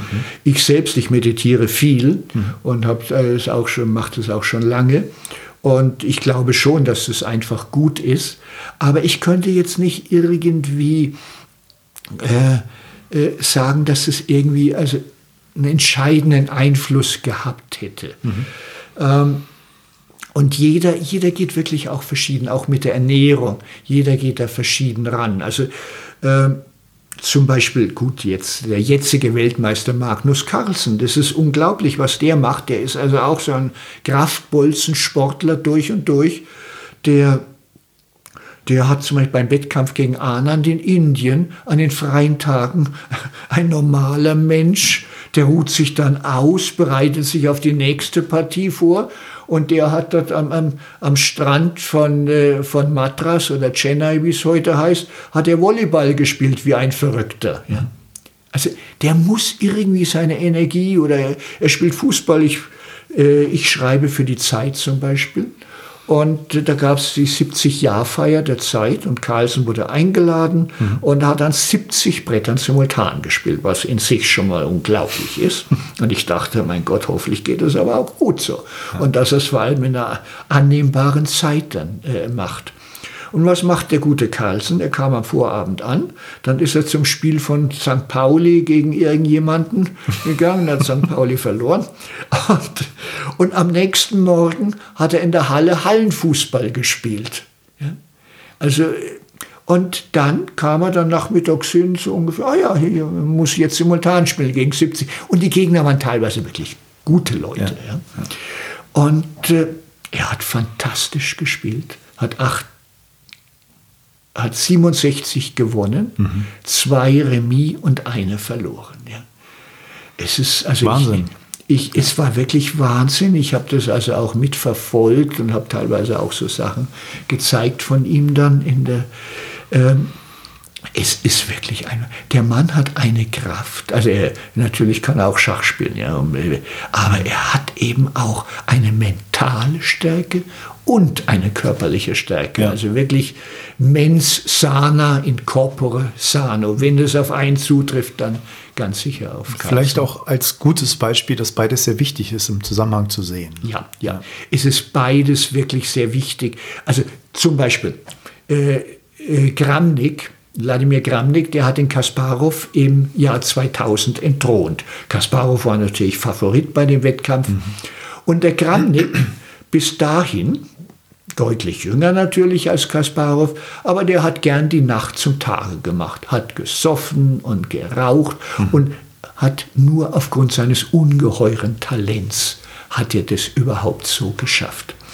Aber äh, mindestens, ich glaube, mindestens ein halbes Jahr vorher hat er seinen ganzen Lebensstil und Tagesablauf völlig umgestellt. Er ist nicht mehr um drei Uhr nachmittags aufgestanden, wie zum Beispiel auch der Bobby Fischer gerne, sondern ist schon früh aufgestanden, hat nicht mehr getrunken, hat nicht mehr geraucht, hat Sport gemacht, um eben auch da wirklich körperlich möglichst fit zu sein bei dem Wettkampf und hat dann wirklich eben auch überraschend Kasparov geschlagen. Also daran sieht man eben, wie wichtig das ist. Oder aber auch das, das Psychologische, weil Sie das auch schon angesprochen haben. Mhm. Das war äh, äh, gut so ein bisschen vor Ihrer Zeit in den 80ern, 78 auf den Philippinen, Karpov gegen Kotschneu. Und äh, äh, Karpov ging in Führung und es stand schon 4 zu 1 und 5 zu 2. Auch da wieder über sechs Gewinnpartien. Ich rede immer nicht von Remisen. Und ja, es drohte also dann wirklich, äh, dass Kotscher einfach äh, auch noch die sechste verliert. Und dann kamen Leute von einer religiösen Gruppierung, Ananda Marga, ich habe die später dann kennengelernt, äh, und die haben ihm geholfen, die haben ihn psychologisch stabilisiert, die haben mit ihm meditiert. Kotschner hat plötzlich Kopfstand gemacht, haben Yoga gemacht, haben, haben entsprechende vegetarische Gastmähler dann und so weiter. Wie auch immer, ja, es tat ihm gut und er hat auf 5 zu 5 Gleichstand aufgeholt, die nächste, die nächste Gewinnpartie, mhm. die musste entscheiden. Und vielleicht noch etwas. Äh, der Karpov hat einen Parapsychologen mitgebracht, dann auf die Philippinen, ein mhm. Dr. Suka.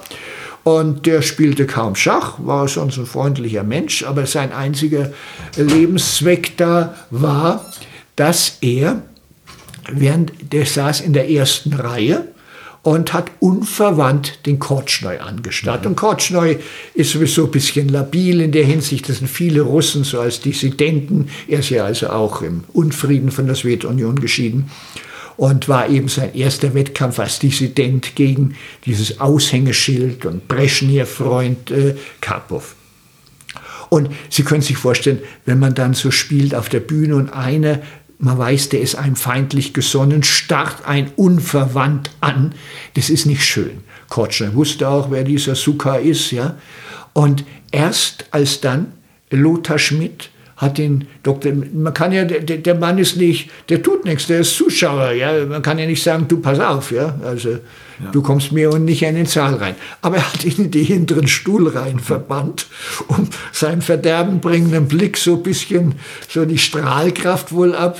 Und gleichzeitig dann waren diese Leute von der Ananda Maiger Gruppierung, die haben sich in die Stuhlreihe vor ihn gesetzt und haben nicht etwa auf die Bühne geschaut, sondern haben dem Dr. Suka in die Augen, um den Blick zu neutralisieren wahrscheinlich.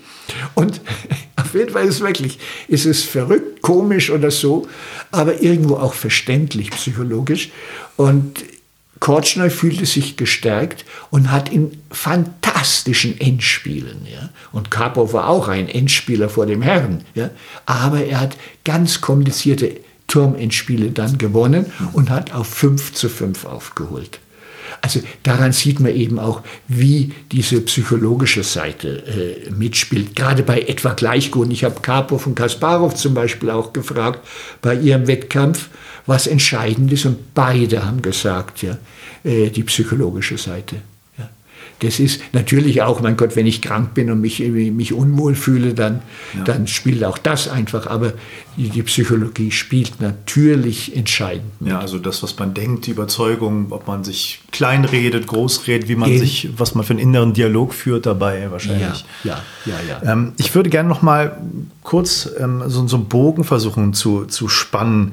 Ähm, es gibt ähm, so, so ein ähm, amerikanischen Professor, der aus Schweden stammt, der jetzt auch ein Buch über Lärmpsychologie geschrieben hat, der Kay Anders ähm, Erickson, ähm, der auch viele Schachbeispiele bringt. Der bringt das Beispiel von Aljekin, der wohl ein sehr guter Blindschachspieler war und ganz berühmte Blindschachpartien ja.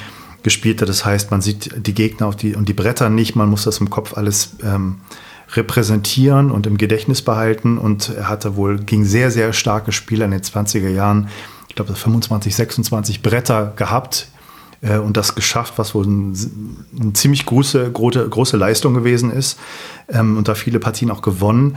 Ähm, es geht so ein bisschen darum, wie man Schach fördert, wie man Schach lernt, welche Art von mentalen Repräsentation man aufbaut. Es gibt so einige psychologische Untersuchungen auch, die schon ein bisschen älter sind, zehn Jahre alt, wo man mal geschaut hat, wie gute Schachspieler eigentlich Stellung analysieren oder wie sie die, das Brett wahrnehmen. Das kennen Sie sicherlich auch, dass man gesehen hat, die sind genau gleich schlecht, wenn die Stellung überhaupt keinen Sinn ergeben und nicht den Partienverläufen entsprechen können. Ja. Ähm, sie sind natürlich sehr, sehr gut, wenn das irgendwelche logischen, aufgebauten Stellungen sind, die sie sofort erkennen können. Ähm, es gibt auch in diesem Buch, was ich sehr beeindruckend fand, das Beispiel von den Polgar-Schwestern, die von dem Vater oder von beiden Elternteilen ja sehr gezielt gefördert wurden mit bestimmten Strategien, richtig gute Schachgroßmeister zu werden. Das wird ja ganz nett erzählt, dass sie sich überlegt haben, ja, vielleicht sollen es Mathematiker werden, die sind sehr anerkannt und haben sich dann für Schachspieler bei allen drei Schwestern entschieden. Und die sind ja alle sehr, sehr gute Schachspielerinnen geworden. Ähm, Sie wurden spielerisch herangeführt, auch im jungen Alter schon. Es gibt auch so Untersuchungen, je jünger man anfängt, desto länger bleibt man dabei, desto stärker Phasen hat man hinterher auch.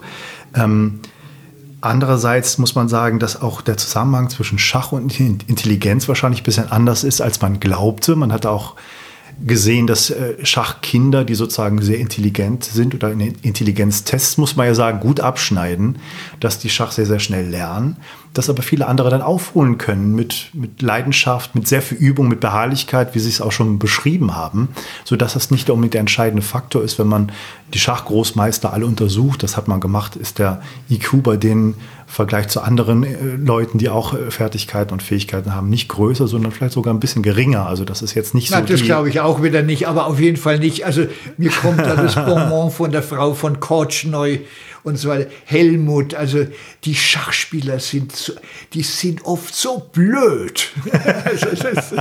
ja. Also, da muss man vorsichtig sein, das ja, stimmt schon. Aber es ist nicht unbedingt so, dass man äh, sagen kann, dass alle Großmeister eine überragende Intelligenz haben von der reinen räumlich-visuellen Sache zum Beispiel oder sowas. Also es gibt Sachen, die das irgendwie ausgleichen können und dass es so eine Art Intuition auch gibt von Schachverständnis. Und meine Frage ist so ein bisschen, der amtierende Weltmeister kommt aus Norwegen, was eigentlich eine Nation ist, die nicht unbedingt für Schach lange bekannt war. Wie konnte das sein, dass da so jemand aus nichts praktisch auftaucht, aus, aus so einem Land und da ein überragender Spieler wird? Also nicht aus der Sowjetunion, nicht meinetwegen aus Deutschland, nicht aus den USA. Wie erklären Sie sich das? Ja, das müssen Sie den da oben fragen. Es gibt wirklich, nein, Norwegen, es war wirklich, es war eine Schachdiaspora. Und wenn wir gegen Norwegen spielten, das war, ich sag mal jetzt ein bisschen übertrieben, gefundenes Fressen. Und warum da plötzlich aus diesem Norwegen so ein, ja, ein, ein Genie äh, da kommt, aus dem Nichts heraus, es, es ist und bleibt unerklärlich. Man weiß es einfach nicht.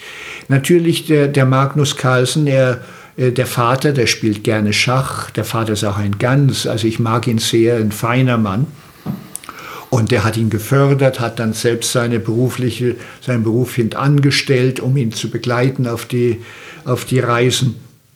Und er kommt wirklich aus einer sehr guten, Gebor äh, geborgen in der Familie. Aber warum dieser Magnus, natürlich hat er ein hervorragendes Gedächtnis und wusste schon, also mit neun oder sonst was da. Aber warum der dann nachher dieses ungewöhnliche Talent entwickelt, äh, oder ja, äh, das kann kein Mensch sagen. Und ich glaube, das ist letztendlich bei all denen, die ganz an die Spitze kommen, mhm. es ist und bleibt unerklärlich. Man kann natürlich, ist es wichtig natürlich, äh, Leidenschaft, Leidenschaft für das Spiel zu haben, Kortschneu zum Beispiel, der war bis zum Tod, er wollte auch, ich will unbedingt ein Schachbrett mit ins Grab nehmen und äh, ich will am Schachbrett, am, am Schachbrett sterben und so. Ja? Also die Leidenschaft spielt eine große Rolle.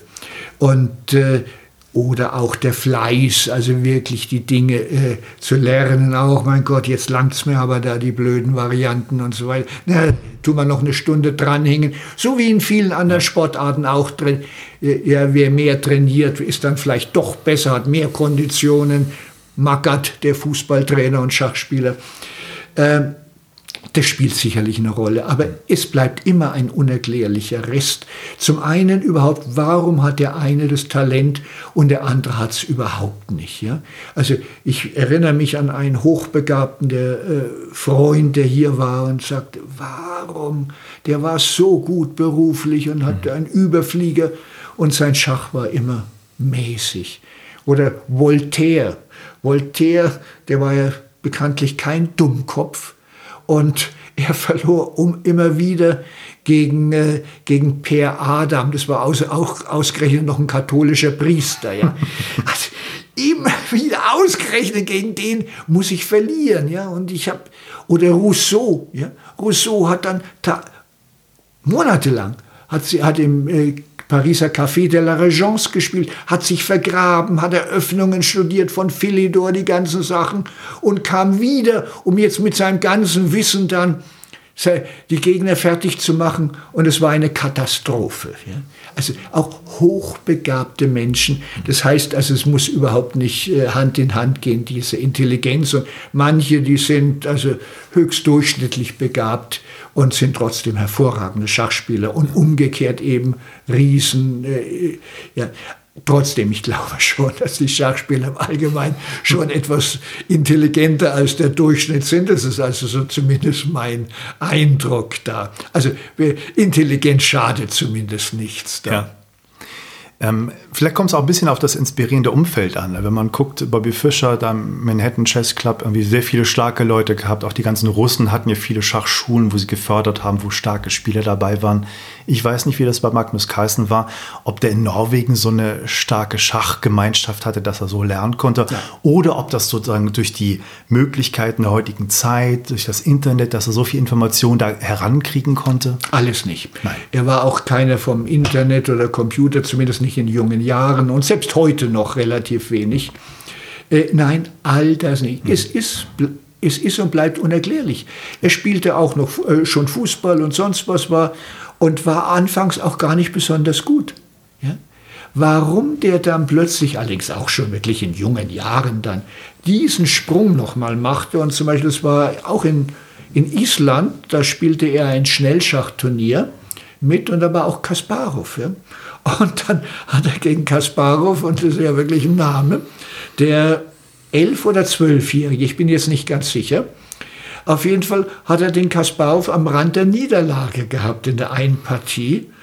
Und der hat sich mit Glück äh, in ein Remis gerettet dann und hat die zweite Partie dann allerdings gewonnen. Aber nachher hat Carlsen dann gesagt, also der 11- oder 12-Jährige, ich habe wie ein Kind gespielt, dass ich den noch habe entschlüpfen lassen. Aber der Kasparov, der hat eben auch gesagt, damals schon, ja, der ist wirklich der, der wird Weltmeister. Das hat er gemerkt. Das, der hat es gemerkt und gespürt. Ähnlich wie mit Gramnik.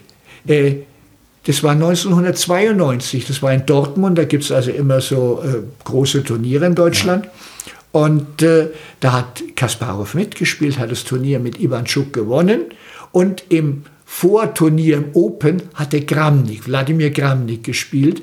Und er hat dann seinen deutschen Freund Frederik Friedl, Wissenschaftsjournalist, aber auch eben Schachspieler, hat er dann mit zu dem Open genommen. Das war im Westfalenhallen äh, dort.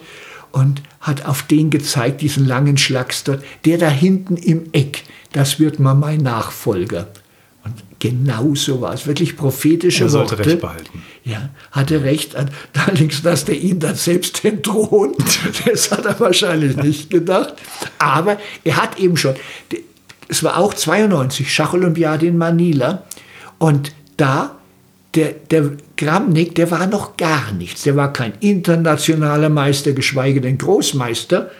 Er hat darauf gedrungen, dass dass der mit in die Olympiamannschaft nach Manila kommt. Und Kramnik hat fantastisch gespielt. Ja. ja. Also er hat einfach das schon erkannt. Und der Kramnik hat mir erzählt dann, wie die, also mit Abstand Olympiasieger wurden in Manila. Und er sagte mir, ja, wir haben dann abends, haben wir dann also Karten gespielt oder auch so ein bisschen analysiert und dann Whisky getrunken und alles Mögliche. Alle haben gesoffen, bis, bis auf Kasparov. Mhm. und, und Kasparov, der hat es also kopfschüttelnd mit ansehen müssen. Aber wenn die, wenn die natürlich trotzdem Haushoch Olympiasieger wurden, konnte er schlecht was sagen. Mhm. Da, ja? Also Kasparov hat nie getrunken. Ähm, vielleicht am Schluss noch mal äh, so ein Thema, was mich auch noch interessiert. Und das haben Sie sicherlich mitverfolgt: Schachcomputer. Künstliche Intelligenz, wie sich das entwickelt hat im Laufe der Jahre, wie die Schachcomputer immer stärker geworden sind, äh, die Menschen ja im Grunde entthront haben von der Schachstärke, würde ich sagen. Ich weiß nicht, ob Sie da zustimmen. Ähm, wie beurteilen Sie das und was haben Sie für ein Gefühl dafür? Ist das was eine gute Entwicklung? Ist das etwas, wo wir als, als Menschen sozusagen auch lernen können, wie ein Computer das ganz anders betrachtet und neue Wege aufzeigen kann? Wie das jetzt auch so ein bisschen bei, bei Go durchschien, dass es sozusagen auch gerade eine, ein Wettkampf war zwischen einem sehr starken und dem stärksten Go-Spieler im Computer, der da geschlagen wurde, dass es da ganz andere Arten gab, diese Steine zu ziehen die, die ein Mensch so nicht machen würde, wo alle sehr erstaunt und auch beeindruckt ja, und, ja. und ja, es ist, ja. es ist einfach unvermeidlich. Und zwar nicht, äh, weil diese Computer, die, die sind nach wie vor saublöd, natürlich alle. Äh, und aber einfach aufgrund ihrer Brute Force, das ist halt wirklich ein guter Begriff, ja, ja. brutal. Die rechnen halt so viel und äh, äh, äh, Milliardenstellungen pro Sekunde. Der Mensch kann also auch der Beste vielleicht eine Stellung pro Sekunde. Und aus dieser ungeheuren Rechenkraft, da wühlen die einen Haufen von Datendreck an die Oberfläche, aber es sind eben auch Perlen dabei. Mhm. Und äh, das eben, äh, das ist das ist es letztendlich. Die reine Rechenkraft, die ist hier entscheidend. Äh, natürlich auch die Programmierung des, äh, bis zum gewissen Grad ist natürlich, spielt auch eine Rolle. Aber so dass also heute kein Mensch selbst bei einer langsamen Partie in, in Blitz oder Schnellschach schon gar nicht, mhm. aber da heute noch irgendeine Chance, zum Beispiel wie Kasparov gegen, äh, gegen Deep Blue dann verloren hat. Den Welt. Ich selbst habe hier noch äh, im IBM-Hochhaus in München, habe ich gegen den Vorläufer von Deep Blue ah. gespielt ah. mhm. und der natürlich noch weit schwächer war als der, der, der dann den Kasparov geschlagen hat und äh, habe zweimal Remis gespielt. Mhm. Und nachher wurden dann die Leute gefragt, äh, äh, wer war der Mensch und wer war der Computer.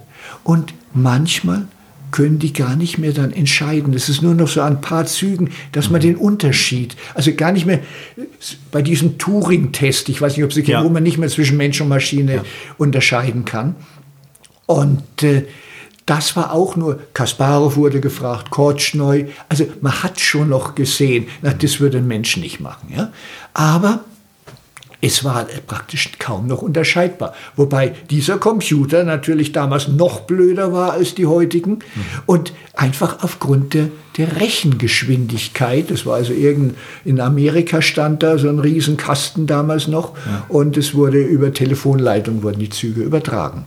Ja. Und aber dass dann Kasparov, der hat ja anfangs auch noch dann die Computer dann, wir, wir haben ja nur hohnlächelnd auf die blöden Computer runtergeschaut, was die für einen Mist spielen, die lernen es nie. Ja? ja? Das war nicht nur meine Meinung, auch die von, von Computerexperten. Darga, der hat bei IBM gearbeitet, die lernen es nie. Ja? Mhm. Und natürlich haben sie es gelernt oder in Anführungszeichen. Und dann eben als Kasparov dann schon, er konnte es nicht fassen, als er dann eben verlor äh, die, diesen Wettkampf. Und wo ich auch unmittelbar, das war in der Bundeskunsthalle in, in Bonn 2006, mhm. es war eigentlich das letzte Duell zwischen Mensch und Computer, weil danach hat es einfach keinen Sinn mehr. Ja. Da spielte Gramnik gegen, gegen Deep Fritz. Fritz ist also das bekannteste Programm mhm. äh, auf der Welt. Und äh, in der ersten Partie äh, stand Gramnik gut und hätte das Endspiel vielleicht gewinnen können. Aber er hat es nicht gewonnen, ja. ist es Remis geworden. Und in der zweiten, da meinte er, er stand da wieder, eher besser, wenn einer was machen konnte, war es Gramnik, und meinte eben, er, er stünde auf Gewinn. Und wir als Kommentatoren, wir schauten da und überlegten, ja zum Teufel, warum zieht denn der Gramnik nicht? ist es doch ganz klar, es droht einzügig matt von dem Dieb Fritz vom mhm. Computer. Er muss den König von H8 nach G8 ziehen, um dieses Matt Dame D3 H7 zu verhindern. Mhm. Da war gar noch ein Springer auf F8, der das dann. Ähm, und er überlegte und überlegte. Wir dachten, was ist denn los? Warum überlegt denn der so an dem offensichtlichen Zug? Und schließlich machte er einen ganz anderen Zug, ja, ging einen Damenzug. Und was war passiert? Und der Computer, als ob er selbst so eine äh, Schockstarre gehabt, hat nicht unmittelbar gezogen, bevor er dann einzügig matt setzte. Ja. Und was äh, Kramnik nachher sagte, er hat alle Varianten berechnet mhm. und hat die bis zum Gewinn für sich alle berechnet. Mhm. Es stimmte auch alles, wenn er nicht Und das Offensichtliche. So, ja. ja. Und da sieht man eben, Irren ist wirklich nur menschlich. Ja. Ja, so ein Fehler könnte natürlich also auch dem blödsten Computer nicht passieren. Gut, so ein Fehler ist vorher und nachher auch Gramnik nie wieder passiert. Aber das ist eben die Computer, die sind letztendlich gerade in taktischen Dingen weitestgehend unfehlbar. Ich würde gerne so mal so einen Ausblick in die Zukunft nochmal wagen. Können wir, vielleicht die erste Frage auch anknüpfend an das Thema eben gerade, können wir von Computern was lernen, was Schach angeht? Dass sie sozusagen was Neues aufzeigen können vom Spiel? Und die zweite Frage, wo geht das Schachspiel hin? Wohin entwickelt sich das? Gibt es genügend Nachwuchs? Interessieren sich genügend Leute dafür? Ja. Also zum einen, ich glaube wirklich, dass das Schach durch die, äh, durch die Computer gefördert, das Schachverständnis gefördert wurde. Zum Beispiel Kasparov, das ist ein Wort von ihm, und der war schon immer. Äh, äh, durch die Computer hat er noch mehr, und er war schon immer ein großer, begnadeter Taktiker, der sofort die, Kombinationen sah. Ähm, äh, er sagte, durch die Computer ist mein taktisches Verständnis noch gewachsen. Mhm. Er sieht also Kombinationen, taktische Schläge noch schneller und hat dadurch mehr Zeit für strategische Überlegungen. Also insofern hat ihn das weitergebracht. Und unisono sagen eigentlich alle guten Schachspieler, dass äh, also das Spiel mit dem Computer, dass der erbarmungslos sagt und meint, ja, das ist jetzt wahrscheinlich ganz gut für Weiß. Und mhm. der Computer sagt, nee, nee, Freundchen, ja. Also er ist eine, ein unerbittliches Korrektiv. Mhm. Und dadurch äh, hätte sich ihr Spiel doch verbessert oder hat sich verbessert. Und dann natürlich auch in der, in der Vorbereitung. Ja? Äh, wenn die Varianten dann äh, zum Beispiel mit Peter Leko habe ich mich, Peter Leko ist auch einer der besten Spieler der Welt, der hat mal gegen Gramnik um die Weltmeisterschaft gespielt. Und er sagte mir, er, er macht gerne ohne Computer, dass er dann so äh, die Stellungen studiert, vor allem eben auch Eröffnungen. Mhm. Aber dann äh, abends dann, äh, wenn er dann will, er einfach, er ist auch ein guter Sportler, Fußballspieler, Tennisspieler, dann lässt er den Computer über die Nacht ausrechnen, so ungefähr, äh, jetzt schau du mal, mhm. was ist da, ja? Auch da wieder, um zu sehen und es zu überprüfen. Also insofern haben die Computer hier viel gebracht, ist auch ganz sicherlich das Niveau durch die Computer größer geworden. Also in der heutigen Zeit spielt man besser als, ich sag mal, zu meiner Zeit.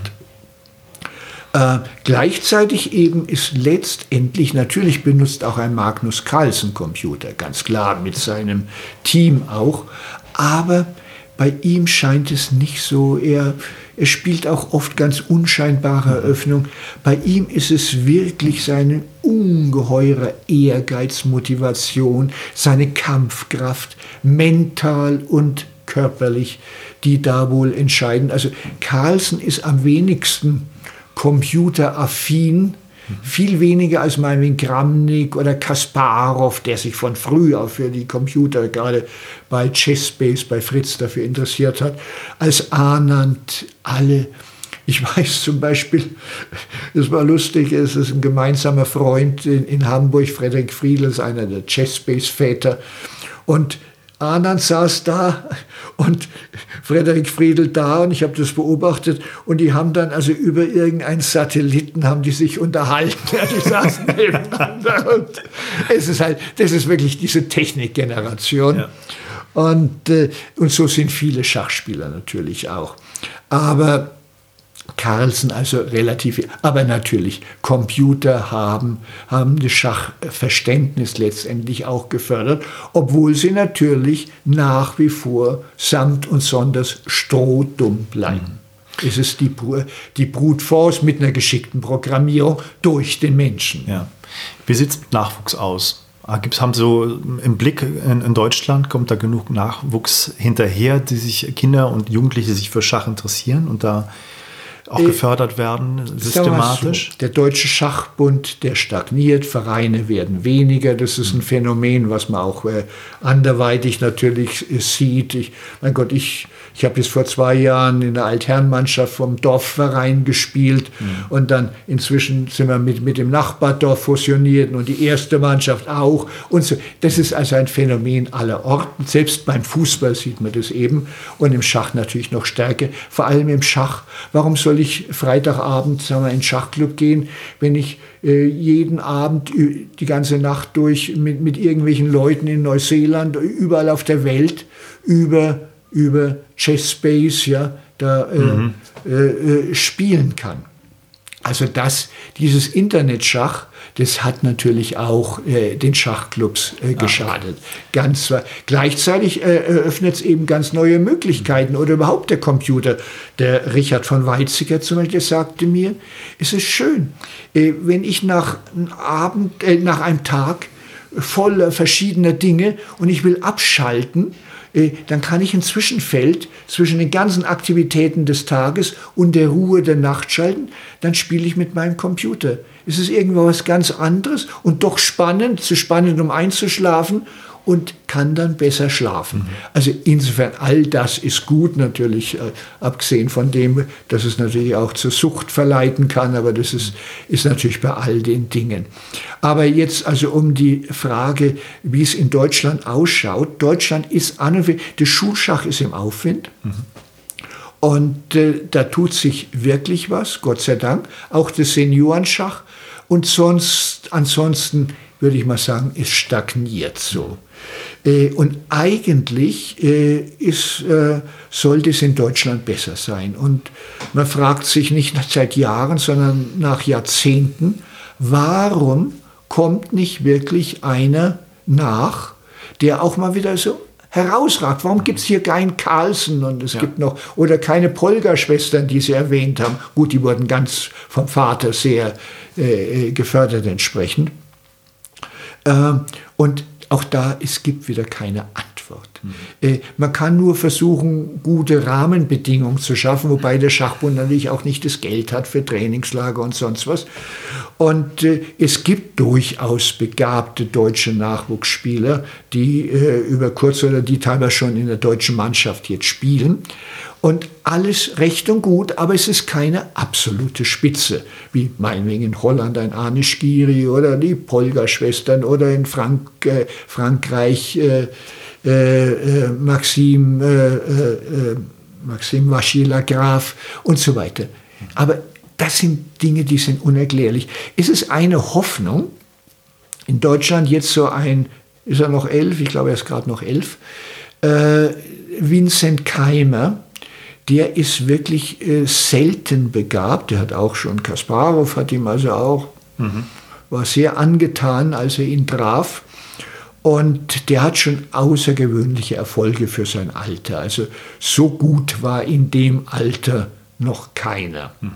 Weltweit vielleicht, aber auch allenfalls. Er hat jetzt zum Beispiel in, in, in Wien ein Turnier mitgespielt, war Zweiter bis Dritter, ein sehr starkes Erwachsenenturnier. Mhm. Und da hat er wirklich Partien, hat äh, insgesamt auch mit fünf Großmeistern gespielt, davon, ich glaube, drei gewonnen, zwei Remis. Also er ist wirklich wahrscheinlich sehr, sehr begabt.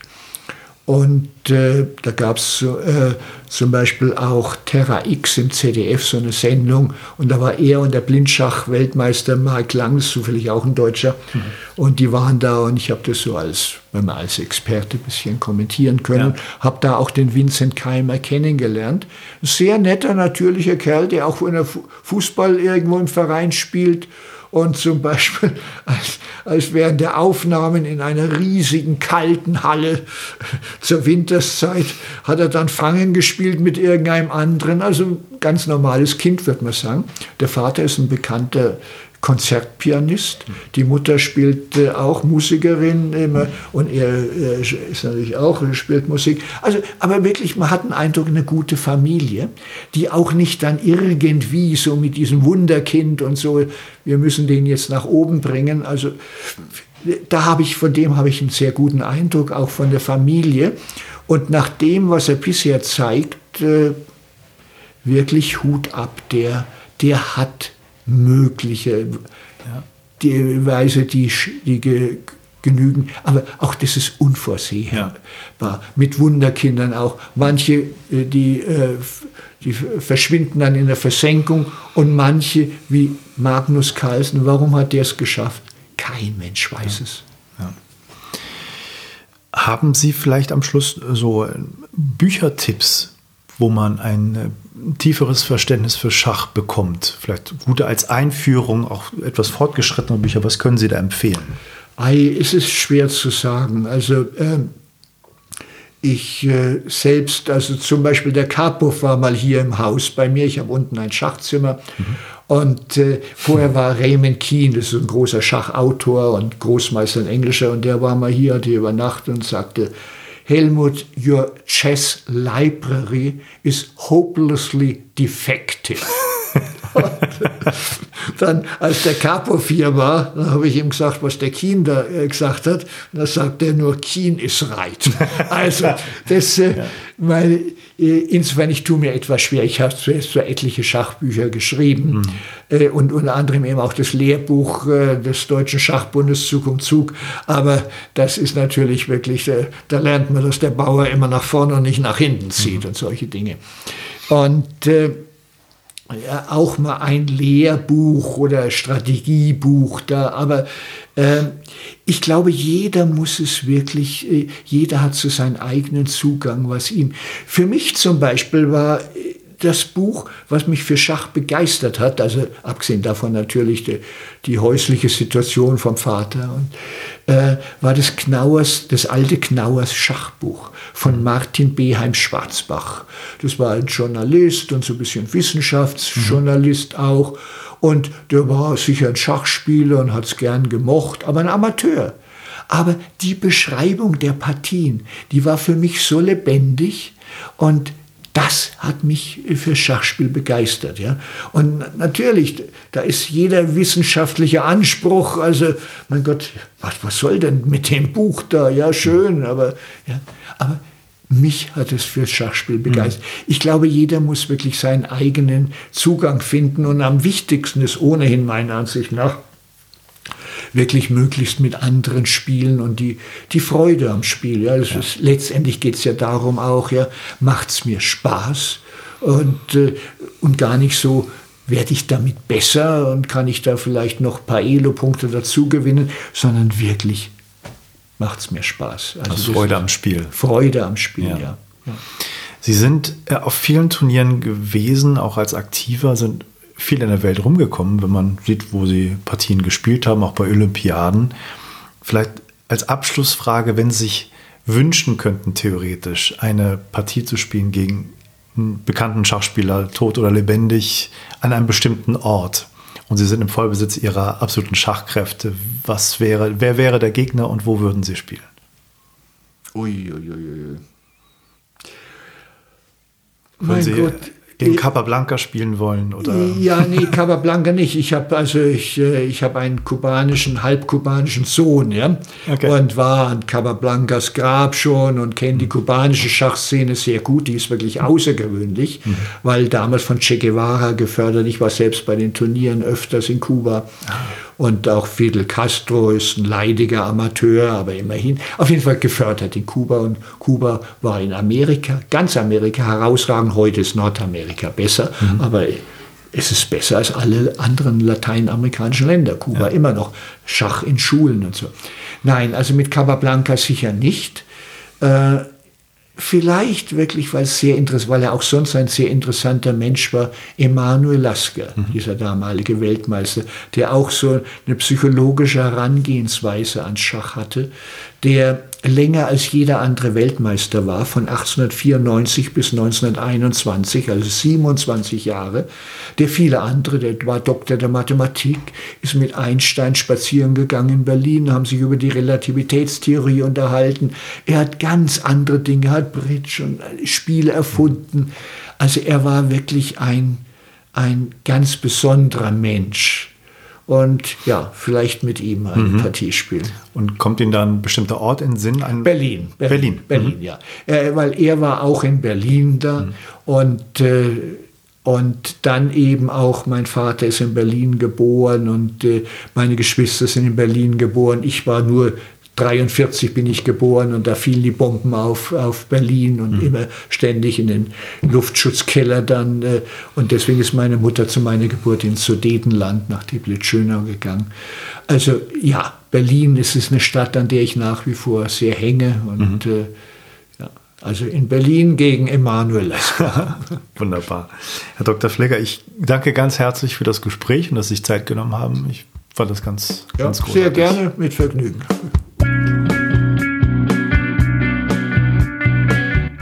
Bevor abgeschaltet wird, noch ein kleiner Hinweis. Bitte, bitte, bitte unterstütze den Podcast, wenn er dir gefällt, indem du den bewertest auf iTunes oder auf anderen Download-Plattformen.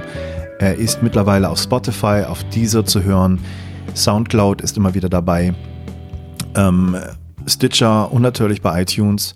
Wenn du Ge Gelegenheit hast, bitte bewerte den Podcast äh, und äh, gib mir dadurch ein bisschen Feedback. Und sonst alles Gute, viel Spaß. Wenn du nicht weißt, wie das geht, schau auf meine Website, da gibt es Anleitungen dazu, wie und auf welche Art und Weise man den Podcast bewertet. Bis bald.